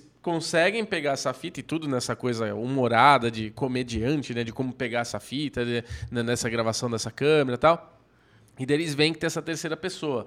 E daí eles tentam achar, tal, toda essa trama. Aí no fim, essa terceira pessoa é o filho mais velho que tá fugido lá do. do- Ah, então era o filho mais velho Aparece mesmo. como plot twist do final do segundo episódio. Puta, então era o filho mais velho. Então é o filho razão. mais velho que Olha tá aí. envolvido na treta. Ó, e é e é uma série que tem o John Goodman fazendo o pastorzão, que é um cara puta ator. Puta ator, Flintstone. É, o Flintstones, é. É. O Adam Devine também, que é um comediante que tá em alta também, que faz o filho mais Modern novo Family lá. também. O... É, ele, tá vendo? ele participou Da de Modern onde que a Family. gente conhecia esse cara mesmo? Modern Family.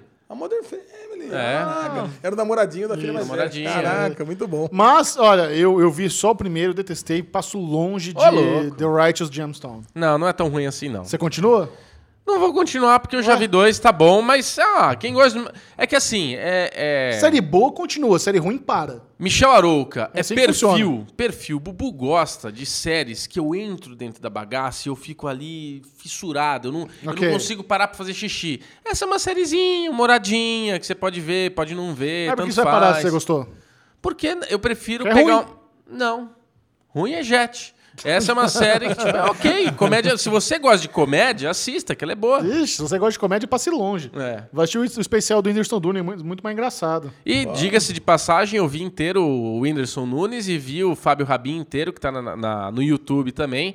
Os dois, eu terminei de ver, você me chamou de preconceituoso de uma maneira errônea. E eu digo aqui que o show do Whindersson é fantástico, da, da parte que eu vi pro final, melhore muito. Sim. O Fábio Rabin eu achei até a metade do show um pouco é, ensaiado demais, e da metade pro final eu achei fantástico. Então são duas comédias muito, dois stand-ups que estão aí online pra você assistir, maravilhosos. O Whindersson Nunes chama Adulto, tá na Netflix. Isso. Fábio Rabin, Tô Viajando, está disponível no YouTube. YouTube. O do Fábio Rabin é interessante porque ele, quando ele chega lá na, na história do Bulldog francês, você super se identificou, né? Ah, eu me identifiquei em vários momentos. Agora, o que é muito legal do Fábio Rabin é que ele conta vários causos, né, que aconteceram, que ele usa muito as histórias reais dele pra fazer humor ali, ele usa muito a filha, a mulher pra fazer as piadas, e no final do show, ele sai, volta com a filhinha dele, aí sai de novo e passa um teaser, um trailerzinho com todas as fotos e vídeos de todas as coisas que ele contou. Muito então bom, é cara. muito, mano, você tá naquele show e assistir aquele videozinho no fim deve ter sido muito bom, né? Não, e tem algumas coisas que sabe, quem tem filho acaba se identificando, né, cara? Ah, Por é? exemplo, eu acabei cortando. Uma vez eu cortei o cabelo do Filipão quando era pequeno. Aí deu uma cagada daquele tipo. Aí, cara, quando você. Stand-up é assim, quando você se identifica, aí você chora de rir. Sim. Na montanha russa. Pô, cara, é muito boa aquela história. E assim, eu achei o Fábio Rabin mais natural do que o do Whindersson. O Whindersson eu não conhecia, adorei também. Achei muito divertido. Nossa, muito bom. História com o Neymar e coisa e tal. Agora, o do, do Fábio Rabin, cara, quando ele tem interação com a plateia, a hora que a menininha tá. A hora que uma menininha começa a chorar e falou: trouxeram uma ovelha pra cá. cara, eu tava no, eu tava no voo, cara. Eu, tava- eu chorei de rir. Imagina a lesão que tá do lado da Lê.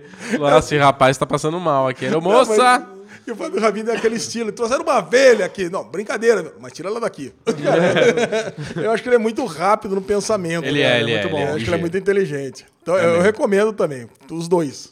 Muito bom, vamos agora para. Ah, tem outra série. Tá no Mas- YouTube do canal Space. a série, o primeiro episódio de O Doutrinador, uma série nacional baseada numa HQ nacional. Eu já havia assistido o filme, eu estou lendo o HQ ainda, eu comprei, a- cara, eu Luciano comprei. Cunha? Eu devia ter trazido, esqueci de trazer a HQ, É. coisa mais linda, cara, capa dura. Não, mas eu queria trazer aqui pra vocês, o, traço do desenho é muito bom, e ele é basicamente o justiceiro brasileiro, só que ele vai atrás de, de corruptos, políticos Isso. corruptos. Michel, você que viu o filme e viu o primeiro episódio, é, tá, tá melhor de ver a série ou foi melhor de ver o filme? Funciona muito melhor como série. Muito melhor. Dá pra trabalhar melhor É, tal, né? eu- o filme acho- deve ter ficado muito corrido. Eu né? acho que. na- eu, eu tava imaginando que a série ia ser um outro corte do filme, mas na verdade eu acho que foi filmado pra ser série e É. eles fizeram um pupurri ali de duas horas pra colocar no cinema. Ah, eu não lembro o que, que eu falei aqui no Derivado quando você comentou de Doutrinador, que o Bubu ele julga mesmo pelos seus comentários, e eu finalmente vi o primeiro episódio e me surpreendi. Eu acho que tem defeitos, como qualquer produto nacional com baixa, baixo orçamento e tudo mais, algumas coisas de interpretação e tudo mais, mas ele tem a receitinha que é o que eu queria ver, que é o que eu sempre falo. Pô, por que, que aí no Brasil a gente não pega uma série de tipo isso, o cara que é policial, que vai lá, tem a filha dele, não sei o quê, aí ele tem um momento de, de raiva e vai, ganha máscara e começa a dar porrada em todo mundo. Porra, achei legal pra caralho a forma como eles retrataram. Você viu, Alezinho, o primeiro episódio? Cara, eu, eu vi uns, uns 10, 15 minutos. Ah, então dá pra, dá pra você... Comi, dá pra Mas você... assim, eu não entendi uma coisa. Ele é a mesma coisa que o filme ou ele é a continuação do filme? É a mesma coisa que o filme. Só que trabalhar de uma forma mais tem uma- abrangente, isso. né? Mais, mais, mais longa. É, na série vai dar pra ter mais calma. Agora, você viu como eles fizeram São Paulo? Aquela coisa meio gota, meio quadrinhos, aquele Isso, azulzão. tá bem legal. Porra, que coisa legal, cara. Você vê a manifestação lá rolando, você vê que o negócio era computação, que tinha uns carrinhos, mas tava bem feitinho, tava com uma intenção boa. Então é isso que eu queria ver mais do nosso cinema brasileiro, do nosso, né, a galera que faz a- as bagaças aí, de porra, vamos ousar mais, fazer coisas mais nesse Esquece um pouco só o lado poesia, cinema francês e vamos fazer uma coisa mais receitinha Hollywood, cara. Eu gosto, eu quero ver isso. Eu fiquei feliz, gostei pra caramba. Michel ficou, ah, como assim? Você gostou? Não, só não falei isso não. Ah, você acho que se surpreendeu de eu ter gostado. Ah, tá. Puta bosta! Não, eu, eu gostei, eu fiquei surpreso de você ter gostado, que você nunca gosta de nada brasileiro. Ô, louco! Que Mas, eu Como acho não? eu, eu concordo 100% com o que você falou, eu acho que funciona super bem. É. Uma produção de ação. Tá disponível no YouTube do Space, é só assistir lá de graça. Primeiro episódio no YouTube liberado. na. Inter, então vale a pena sim. Vale a pena. Bom, agora vamos para as partes com- de séries com spoilers. Então, aquela vinhetinha mais famosa do YouTube. Spoilers! Finalmente, Legion. A gente estava cobrando a gente falar É. Legion. Obviamente, nós não vamos falar de Legion sem o Alexandre Bonfá, que Uh! não estava presente na semana passada. E chega ao fim uma das séries mais fritantes, mais bombantes e não tão populares da Marvel, que eu adoro. Quer dizer, eu não, eu não sei se eu adorei o final. Eu acho que eu estava no hype pra batalha, que não, não teve a batalha que eu queria. Ah, Cara, não teve batalha nenhuma, na Não verdade. teve batalha né? nenhuma. Eles construíram esse David Heller e Professor Xavier versus Farouk e Farouk e não teve. Cara, mas teve, mas teve um final maravilhoso. O final Foi eu bom. adorei, cara. final eu foi adorei. maravilhoso e, assim, diferente de tudo que podia se imaginar, como foi a série toda, né? É. Cara, porque, você lembra, no começo do episódio já se formou, teve aquele, aquela conversinha de um lado, do, do professor Xavier com, com o filho conversando aí do lado e os dois Faruques do outro, meio que como se fosse uma conversa de equipes para o embate final. Quando eles se unem e aí o, o David escolhe o, o Farouk novo para lutar e o professor Xavier fica com o Farouk velho, e aí o, o Farouk novo é levado para dentro da mente do David Heller, cara, é muito foda. Eu, assisti faz- já faz duas semanas, então não vou lembrar dos detalhes. Mas eu sei que nessa cena onde vem todos os, os Davids ali atrás dele, acaba desembocando na música Mother. Nossa. Caraca, uma das músicas Lembra que eu falei, né, Alezinho? minha Você já vida. viu? Não vi. Eu- Então só uma...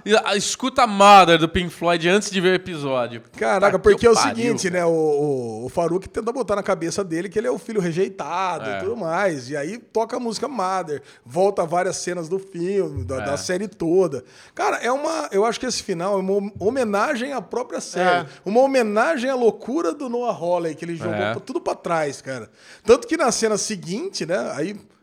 Essa, essa parte acaba desenrolando com aquela camisa de força que, Que ele é o tira Farouk, e né? joga. É o Farouk. É o Farouk é a camisa de força. Mas, mas a cena seguinte, que tem o professor Xavier com o Farouk velho, aí, é, quando eles começam a querer brigar lá e coisa e tal, aí o Farouk velho já fala assim: não, mas você tá sendo muito. Você tá sendo muito sem ideias, tá sendo muito. Você- Falta de criatividade. Falta de criatividade. Na hora que ele Vamos oferece- mudar. Aí mudou pra uma brejoca e Aí uma- a lesão se falei, Não, não, cara, é isso. Aí a língua da lei. Foi feito pra ler essa cena. Pera um pouquinho, senta naquela mesinha alta de bar e vamos conversar um pouquinho. vamos chegar numa, vamos chegar no meio termo aqui, cara. Que delícia, porque aí essa é a solução ideal. Eles não iam conseguir ficar brigando ali eternamente, iam chegar em outro loop infinito. Então a solução ideal era realmente, vamos fazer um reboot final de tudo isso aqui que não vai dar certo. Então, o, negócio era, vamos acabar com essa linha aqui, vamos começar de novo, você vai crescer um menino normal, sem a minha, sem a minha presença, e eu vou, vou crescer aqui também, de outra forma. Cara, foi, cara, é muito bom, né? Muito bom, Sim, cara. foi- Eu fiquei muito satisfeito com Foi as... bem Legion. É, eu fiquei bem satisfeito com as três temporadas.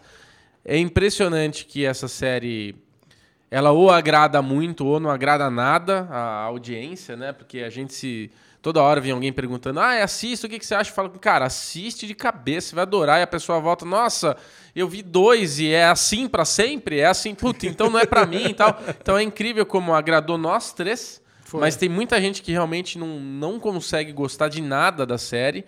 Mas eu queria muito ver Legion de alguma forma ter um reconhecimento, ganhar algum prêmio, alguma coisa que, cara, é muito merecido. Eles conseguiram fazer três temporadas muito ousadas, com muita coisa que eu não sei como passou. Como alguém falou, beleza, toma meu dinheiro e faz essa loucura toda aí. Porque uma loucura atrás de uma loucura, né, cara? Uma fritação absurda, né?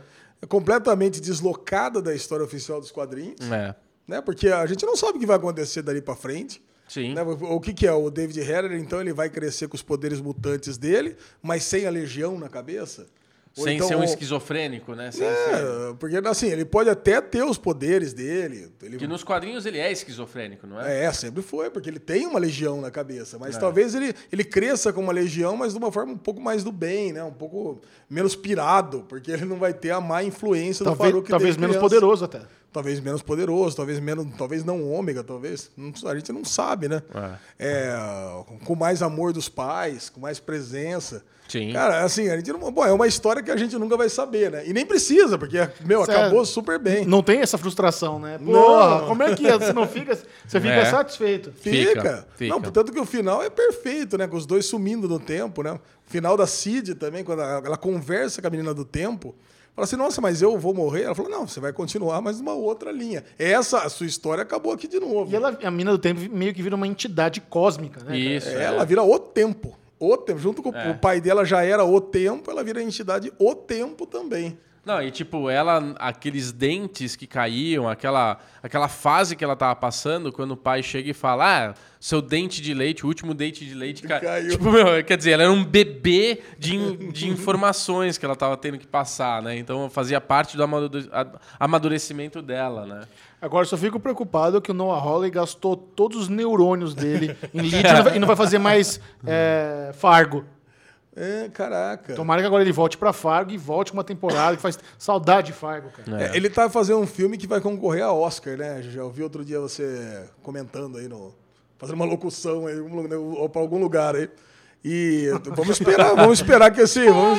Olha, ele tá dando spoiler de, de trabalho, né? Eu fiz, um- eu fiz uma. Não, a gente pode falar sobre isso. Eu fiz umas locuções aí pra TNT na época de premiações. Então, em breve, você vai ouvir a minha voz na TV. Inclusive, a gente pode até dar. Pode falar aqui, de- dar uma adiantada, né? Eu falei do Spoiler Game, aquele é, game show de série de TV que eu fiz pro Universal TV, que eu sou apresentador. Já tem data de estreia.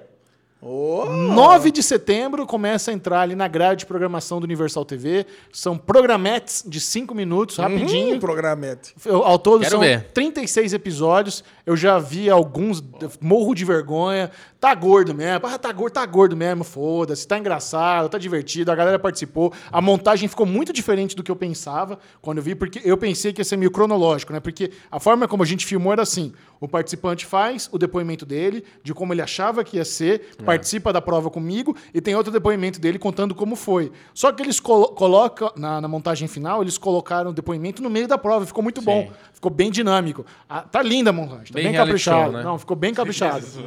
Mas é, meio que É, reality. sim, sim, tô brincando. Então, Muito em, bom. em breve estarei no Universal TV e também, talvez, tenha algumas pílulas minhas na, na TNT falando de premiações. Não sei. Não sei. Setembro vai ser um mês esquisito aqui pro Série Maníacos. Vai Muito ter bom. exposição na TV, a gente não sabe onde isso vai dar. Deixa o gatinho. Muito aqui. bom. Tem tempo? Ah, você precisa ver o tempo, né? Deixa eu ver o tempo. Homem do Tempo, 23 minutos e 52 Quer segundos. falar da melhor série de todos os tempos que voltou para a sua quinta temporada? Peaky Blinders. Peaky fucking Blinders. Você viu, Alezinho, o quinto, o primeiro episódio da quinta temporada? Não. Você já viu essa temporada de Peaky Blinders? Alguma, alguma Você tá em dia com temporada? Peaky Blinders? Não. Você assistiu algum episódio de Você Peaky nunca viu Blinders? Peaky Blinders? Vi, vi duas temporadas. Puta merda, que É tristeza, uma hein, cara? tristeza. Perde tempo vendo a Zombie e não vê Peaky Blinders. Bom, o Peaky Blinders retoma a sua história depois de um longo hiato. Exatamente em 1929, para quem não sabe, Crash outubro, da bolsa. Quem não Crash sabe, outubro de de 1929 Nova foi o crash da bolsa de Nova York e os Peaky Blinders, a, a Shelby Industries, Shelby Company, está passando pelaquela transição que é o sonho de todo bandido, né? Toda a máfia italiana sempre quis isso, toda cartel mexicano sempre quis isso, que é você ficar milionário com crime de alguma forma legitimar isso, Isso. em negócios legais. Então eles estão lá com muito investimento na bolsa de Nova York e naquele que gera a, a grande depressão, né? A, que a maior crise econômica da história dos Estados Unidos, muito dos dinheiros dos blinders, dos Peaky Blinders, estava lá na bolsa de Nova York. Só que Tommy Shelby, como é Tommy Shelby, ele começa a enxergar possibilidades dessa tragédia e monetizar, porque na crise quem tem liquidez, quem tem cash brilha. É. E aí começa um pouquinho. A gente tem ali também o comecinho do lado gypsy dele, cigano ali também no acampamento. Sim. Como é que foi, Bubu? Como é que você achou? Cara, eu achei maravilhoso, né? Peaky Blinders, ele tem uma receita também que ele usa muito o Poderoso Chefão como referência. Então você vê vários momentos de Poderoso Chefão dentro da série. É, você vê aquela figura do, do cara que todo mundo respeita, que todo mundo tem muito, né? Tem aquele medo, tem é o cara que decide, é o cara que resolve tudo. Então qualquer problema que tem, ah, a gente tem que esperar ele agora ele chegar aqui, ou alguém tá tentando imaginar alguma coisa, ele chega e já já tá com a ideia pronta do que tem para resolver, muito diferente do que estavam pensando. Então a série é muito boa. Todas as temporadas também foram maravilhosas e aqui, ó, o primeiro episódio da quinta temporada não deixou a desejar.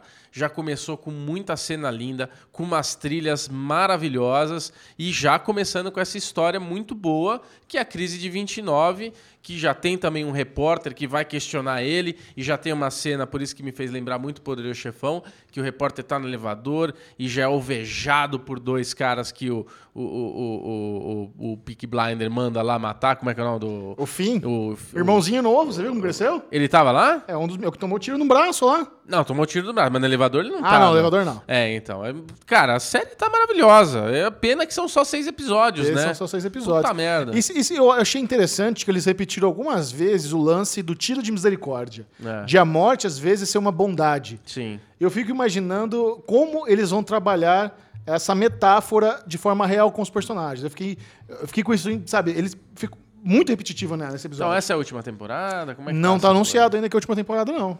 É, porque, é, o, o Shelby, você vê que na hora que ele tá matando o cavalo dele, ele também bota a arma na cabeça. Cena, hein, cara? Que Red- cena, cara. slow motion do cavalo. Muito tomando Parece que o Guy. Ritchie dirigiu esse episódio, Muito é? bem, parece o Guy Ritchie. Porque tem mesmo. vários momentos de slow e essa cena aqui, ele tá com o cavalo doente e ele vai sacrificar esse cavalo. Ele é um cavalo que ele gosta muito, que tem um sentimento por ele. Na hora que ele bota a arma na cabeça do cavalo e atira, o cavalo se retorce todo no ar. Cara, como é que fizeram aquela cena com um Fiquei bicho de verdade? Fiquei pensando a mesma Porra, coisa. velho, tem que ser CGI, mas é muito Sim. real, né? E na hora que o cavalo começa a dar essa virada no ar, assim, de morrer, ele bota a arma na cabeça e também fica ali. Que ele tem todo esse negócio do, do de exército, tem, tem várias memórias e tem essa vida de o cara que carrega tudo isso nas costas. Então, por isso que pode ser essa. Essa analogia aí de que, né, às vezes a morte é uma forma de se livrar rapidamente do, do, do problema. Bom, estamos falando aqui de maneira bem curtinha de Peaky Blinders, é uma dica máxima, você precisa putz, assistir essa série. Você não viu? É realmente uma das melhores coisas que nós temos hoje em dia, é Peaky Blinders. Nós pretendemos, não sei se a gente vai comentar episódio por episódio, né? Porque como esse aqui não tá em dia, dá uma desanimada, mas pelo menos no final da temporada, com certeza a gente volta. Antes de cortar, né, rapidamente, a gente tem Tom Hart na terceira e na segunda temporada, se não me engano, e na quarta temporada tem o pianista, né? Como é que é o nome desse ator? Você sabe? O narigudão Tim lá? Roth? Não. Não, é o que fez o ator que fez o pianista, o principal lá, ele tá na quarta temporada como mafioso Alguma italiano. coisa Brody. Cara, maravilhoso. Se você não viu, realmente a recomendação tá na Netflix as quatro temporadas e a quinta temporada tem que procurar do jeitinho que você já sabe. Até o próximo bloco, vamos lá. É o seguinte, nós vamos adiantar um Arrowvengers da semana Opa, que vem, é isso porque assim que acabar o Derivado Cash, a gravação de hoje, nós estamos indo para a festa de lançamento da quarta temporada de Sessão de Terapia. Ah, você falou que ia ser surpresa pra gente. Ah, pois é, não, não me aguentei. A Globoplay nos convidou para um rooftop Globoplay? lá no Oscar Freire para a inauguração. rooftop? E eles mandaram também episódios da quarta temporada. E Bruno Clemente, né, no seu bloqueio com produções nacionais, assistiu em primeira mão o a primeiro episódio da quarta temporada de Sessão Terapia e falou. É malhação da Globoplay. Cel, Cel, Celton Mello é o novo Mocotó. Eu não falei isso, eu falei É o lixo! Não, ó. Vamos fazer a justiça de Bubu. Bubu não bubuzou, primeiro ponto. Eu vi O inteiro. episódio tem 26 minutos, é que me faltava abusar, né? Não, não tem não. É 26, é, Isso é 30. curtinho, cara. Eu vi, Eu alesei essa, esse episódio. eu vi porque inteirinho. tá na quarta temporada. É, já- eu alesei, é isso. Eu alesei. Eu também não vi as três temporadas anteriores. O episódio, Alesamos. o episódio tem uma fotografia maravilhosa. Celton Mello é maravilhoso, mas eu achei chato demais. Bom, a gente tem que explicar. A Sessão de Terapia é uma, uma obra nacional baseada na série israelense, que também teve a versão da HBO, In Treatment, muito famosa, em 2012, já tem alguns anos. E é uma série que é diálogo. É o, é o analista, lá, o terapeuta, com a outra pessoa, com o paciente da semana.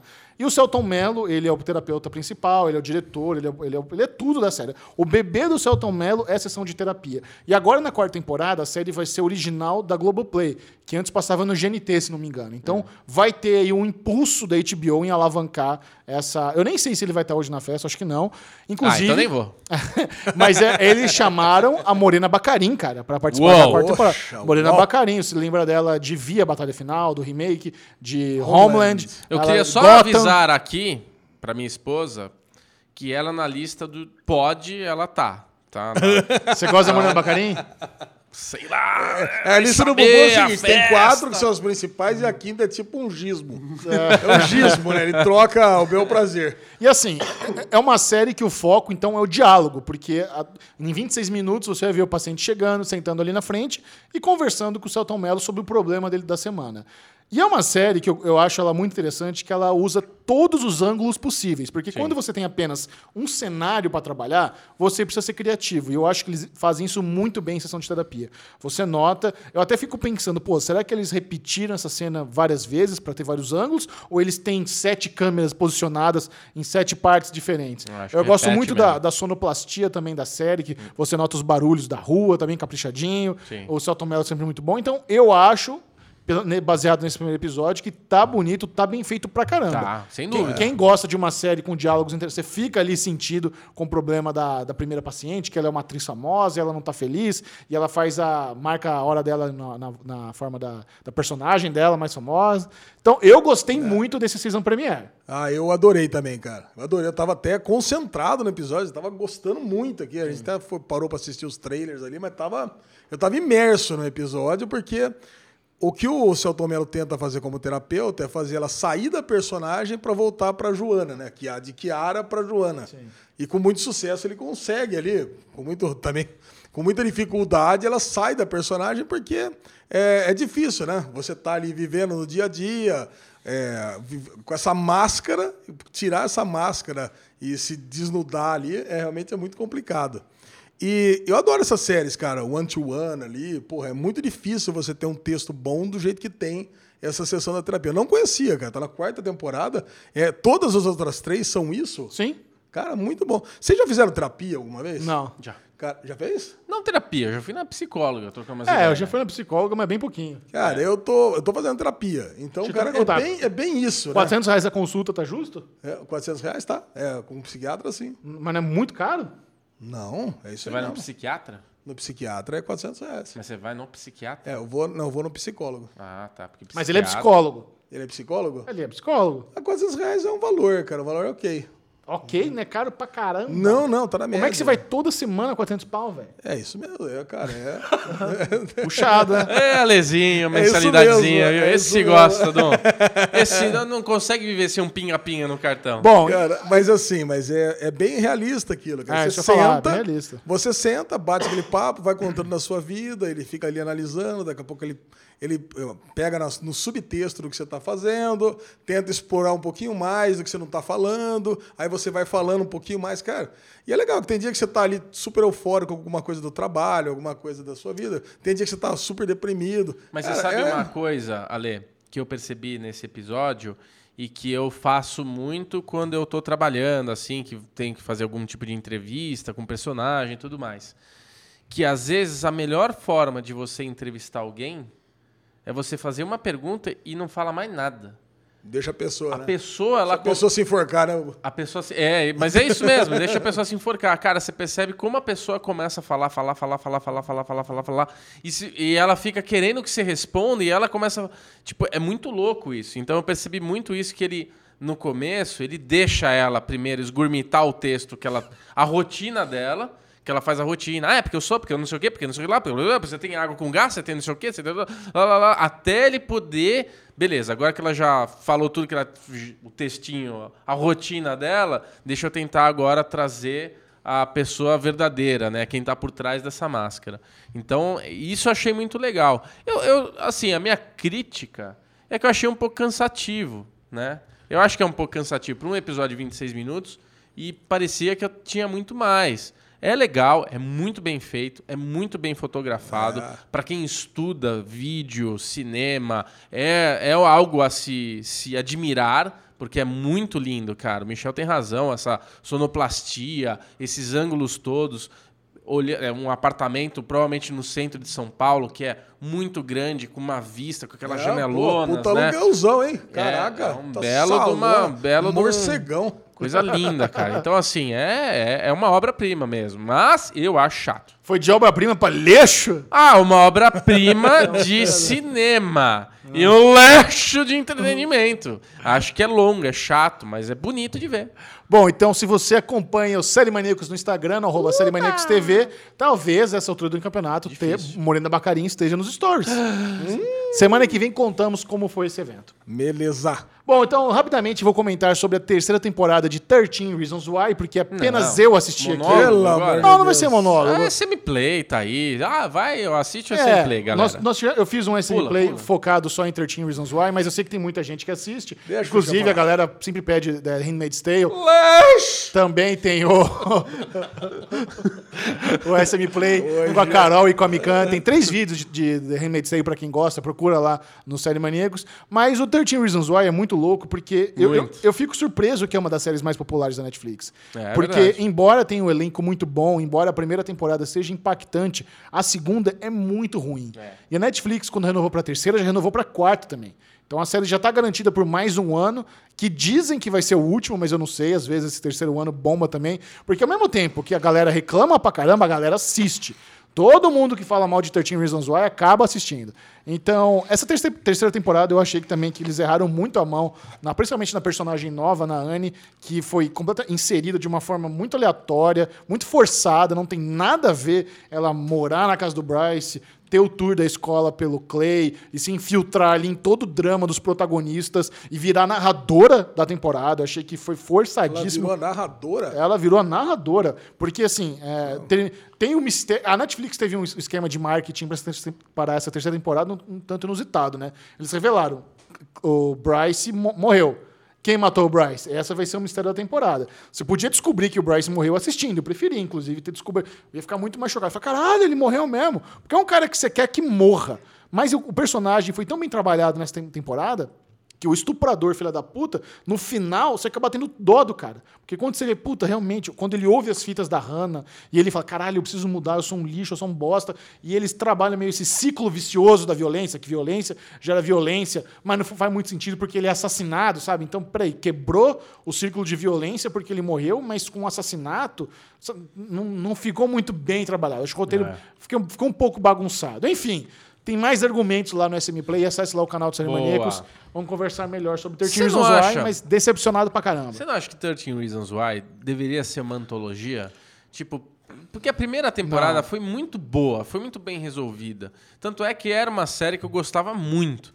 Quando entrou a segunda temporada, eu desisti de ver a segunda temporada. E o Ale também, né, Ale? A gente Eu assisti começou... três, quatro episódios. É, falei, a não, gente- isso aqui vai virar a mesma coisa. A gente desistiu. não, e a chega. terceira temporada o Michel já chegou falando que é decepcionante. Então, assim, pô, que bosta, cara. Eu não Era acho- melhor ter feito uma antologia, começar Não. uma outra história de bullying, de tudo, sabe? Eu acho que não, eu acho que tinha que ser minissérie. Minissérie. Tinha que ter sido a primeira E temporada acabou, só. né, e velho? só. Era é isso. que é difícil falar isso pra Netflix É. quando você chega pra gente aqui e fala, ó, tá aqui, saiu o resultado da série mais maratonada da bagaça. E a primeiro lugar é 13 Reasons Why, terceira temporada. Coincidentemente, esse é o próximo assunto do Derivado Cast. E eu já re- queimei a pauta. Não, você fez a boa ligação. É outro. Tipo Vamos- stand-up, então, o- vai. o- o- vamos repercutir a lista. O Série Maníacos tem uma parceria exclusiva com o aplicativo TV Time, o único lugar que você encontra as séries mais maratonadas pelo público brasileiro, segundo o TV Time, está lá no sériemaníacos.tv. Há instantes eu publiquei a lista dessa semana e, disparadamente, tanto na, na lista brasileira como na global, 13 Reasons Why foi a série mais maratonada. Não tão maratona, não tão. Não tão disparadamente, né? Porque Seguido de com perto 5,94% e, por cento, e Mind Hunter ainda tá. Porque Mind Hunter é aquela série, dá um som. Então, É um a galera, absurdo. tá, a galera absurdo ainda tá maratonando, né? Tá chegando lá ainda. É um absurdo você falar isso, achando uma forma mais Baita é, série. espetacular.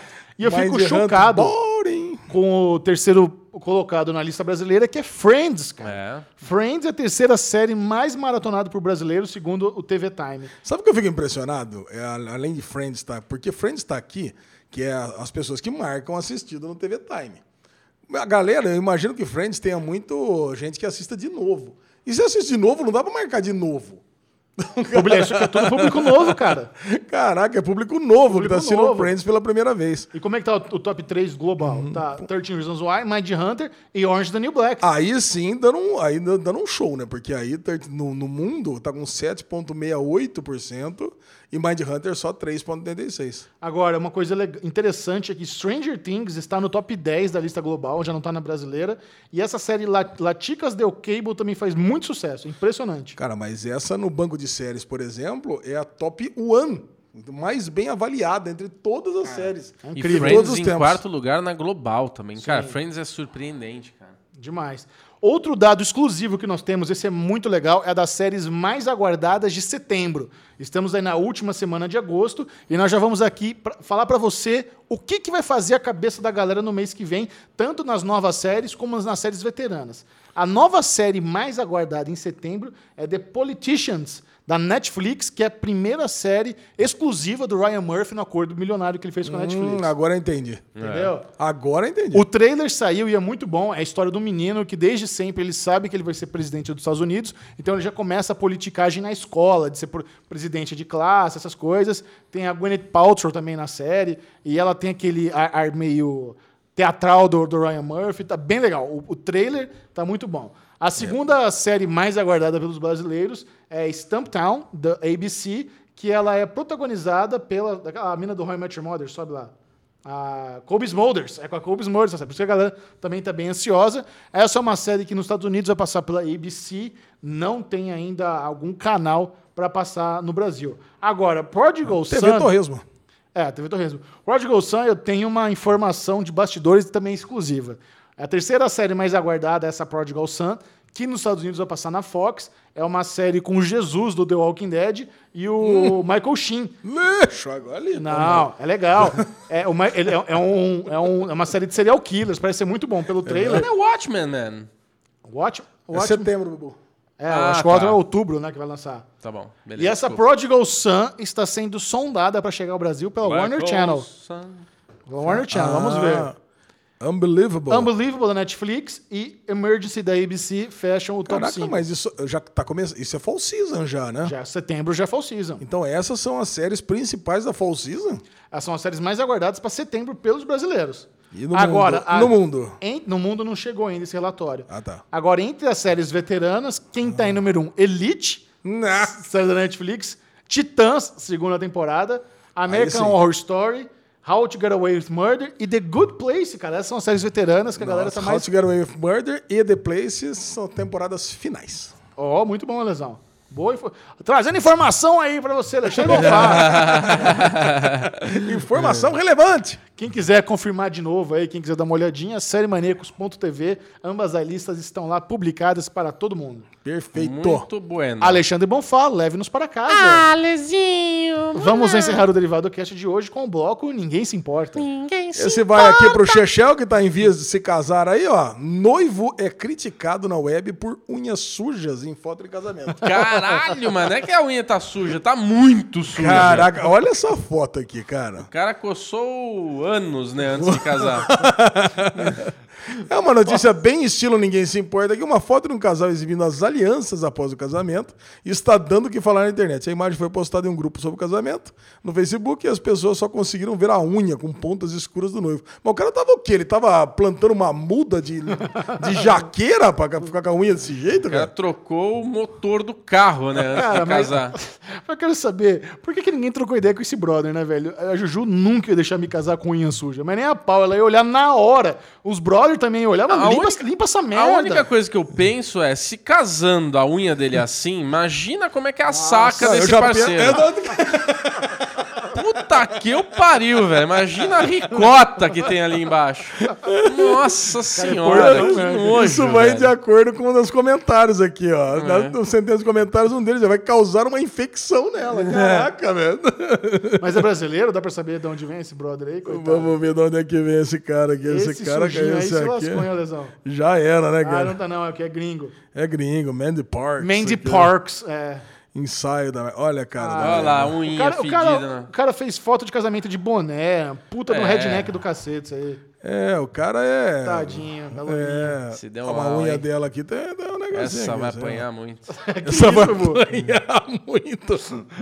Que é isso? Um canivete? Não, é máquina de raspar cabelo. A massa. Nossa. Olha lá, ainda vai dar um cut na cabeça dela. Ah, de boxe. ensaio lindo marca início do tratamento contra câncer. Ah. Ah, tem isso. Puta Dá merda, comovida nós falando agora. um bosta aqui. Caraca, sei não, hein? Bom, beleza. Puta, caraca, o que, que é isso? Mas será que é a mesma coisa, esse cara da unha suja? Acho que o Ale... É, o Ale continuar a reportagem. Sabe aqueles negócios que clique aqui agora o, e o scroll eterno. É. Bom, enfim, esse é mais um artigo do brilhante.com.br, a nossa fonte principal de Ninguém Se Importa. Muito bom. Bruno Clemente, compartilhe com a turma as suas redes sociais. Ui, Bclemente22 no Twitter, Bclemente22 no Instagram. Bombante. Ale Bonfá, você que não estava semana passada aqui, faça as honras do Derivado Cast.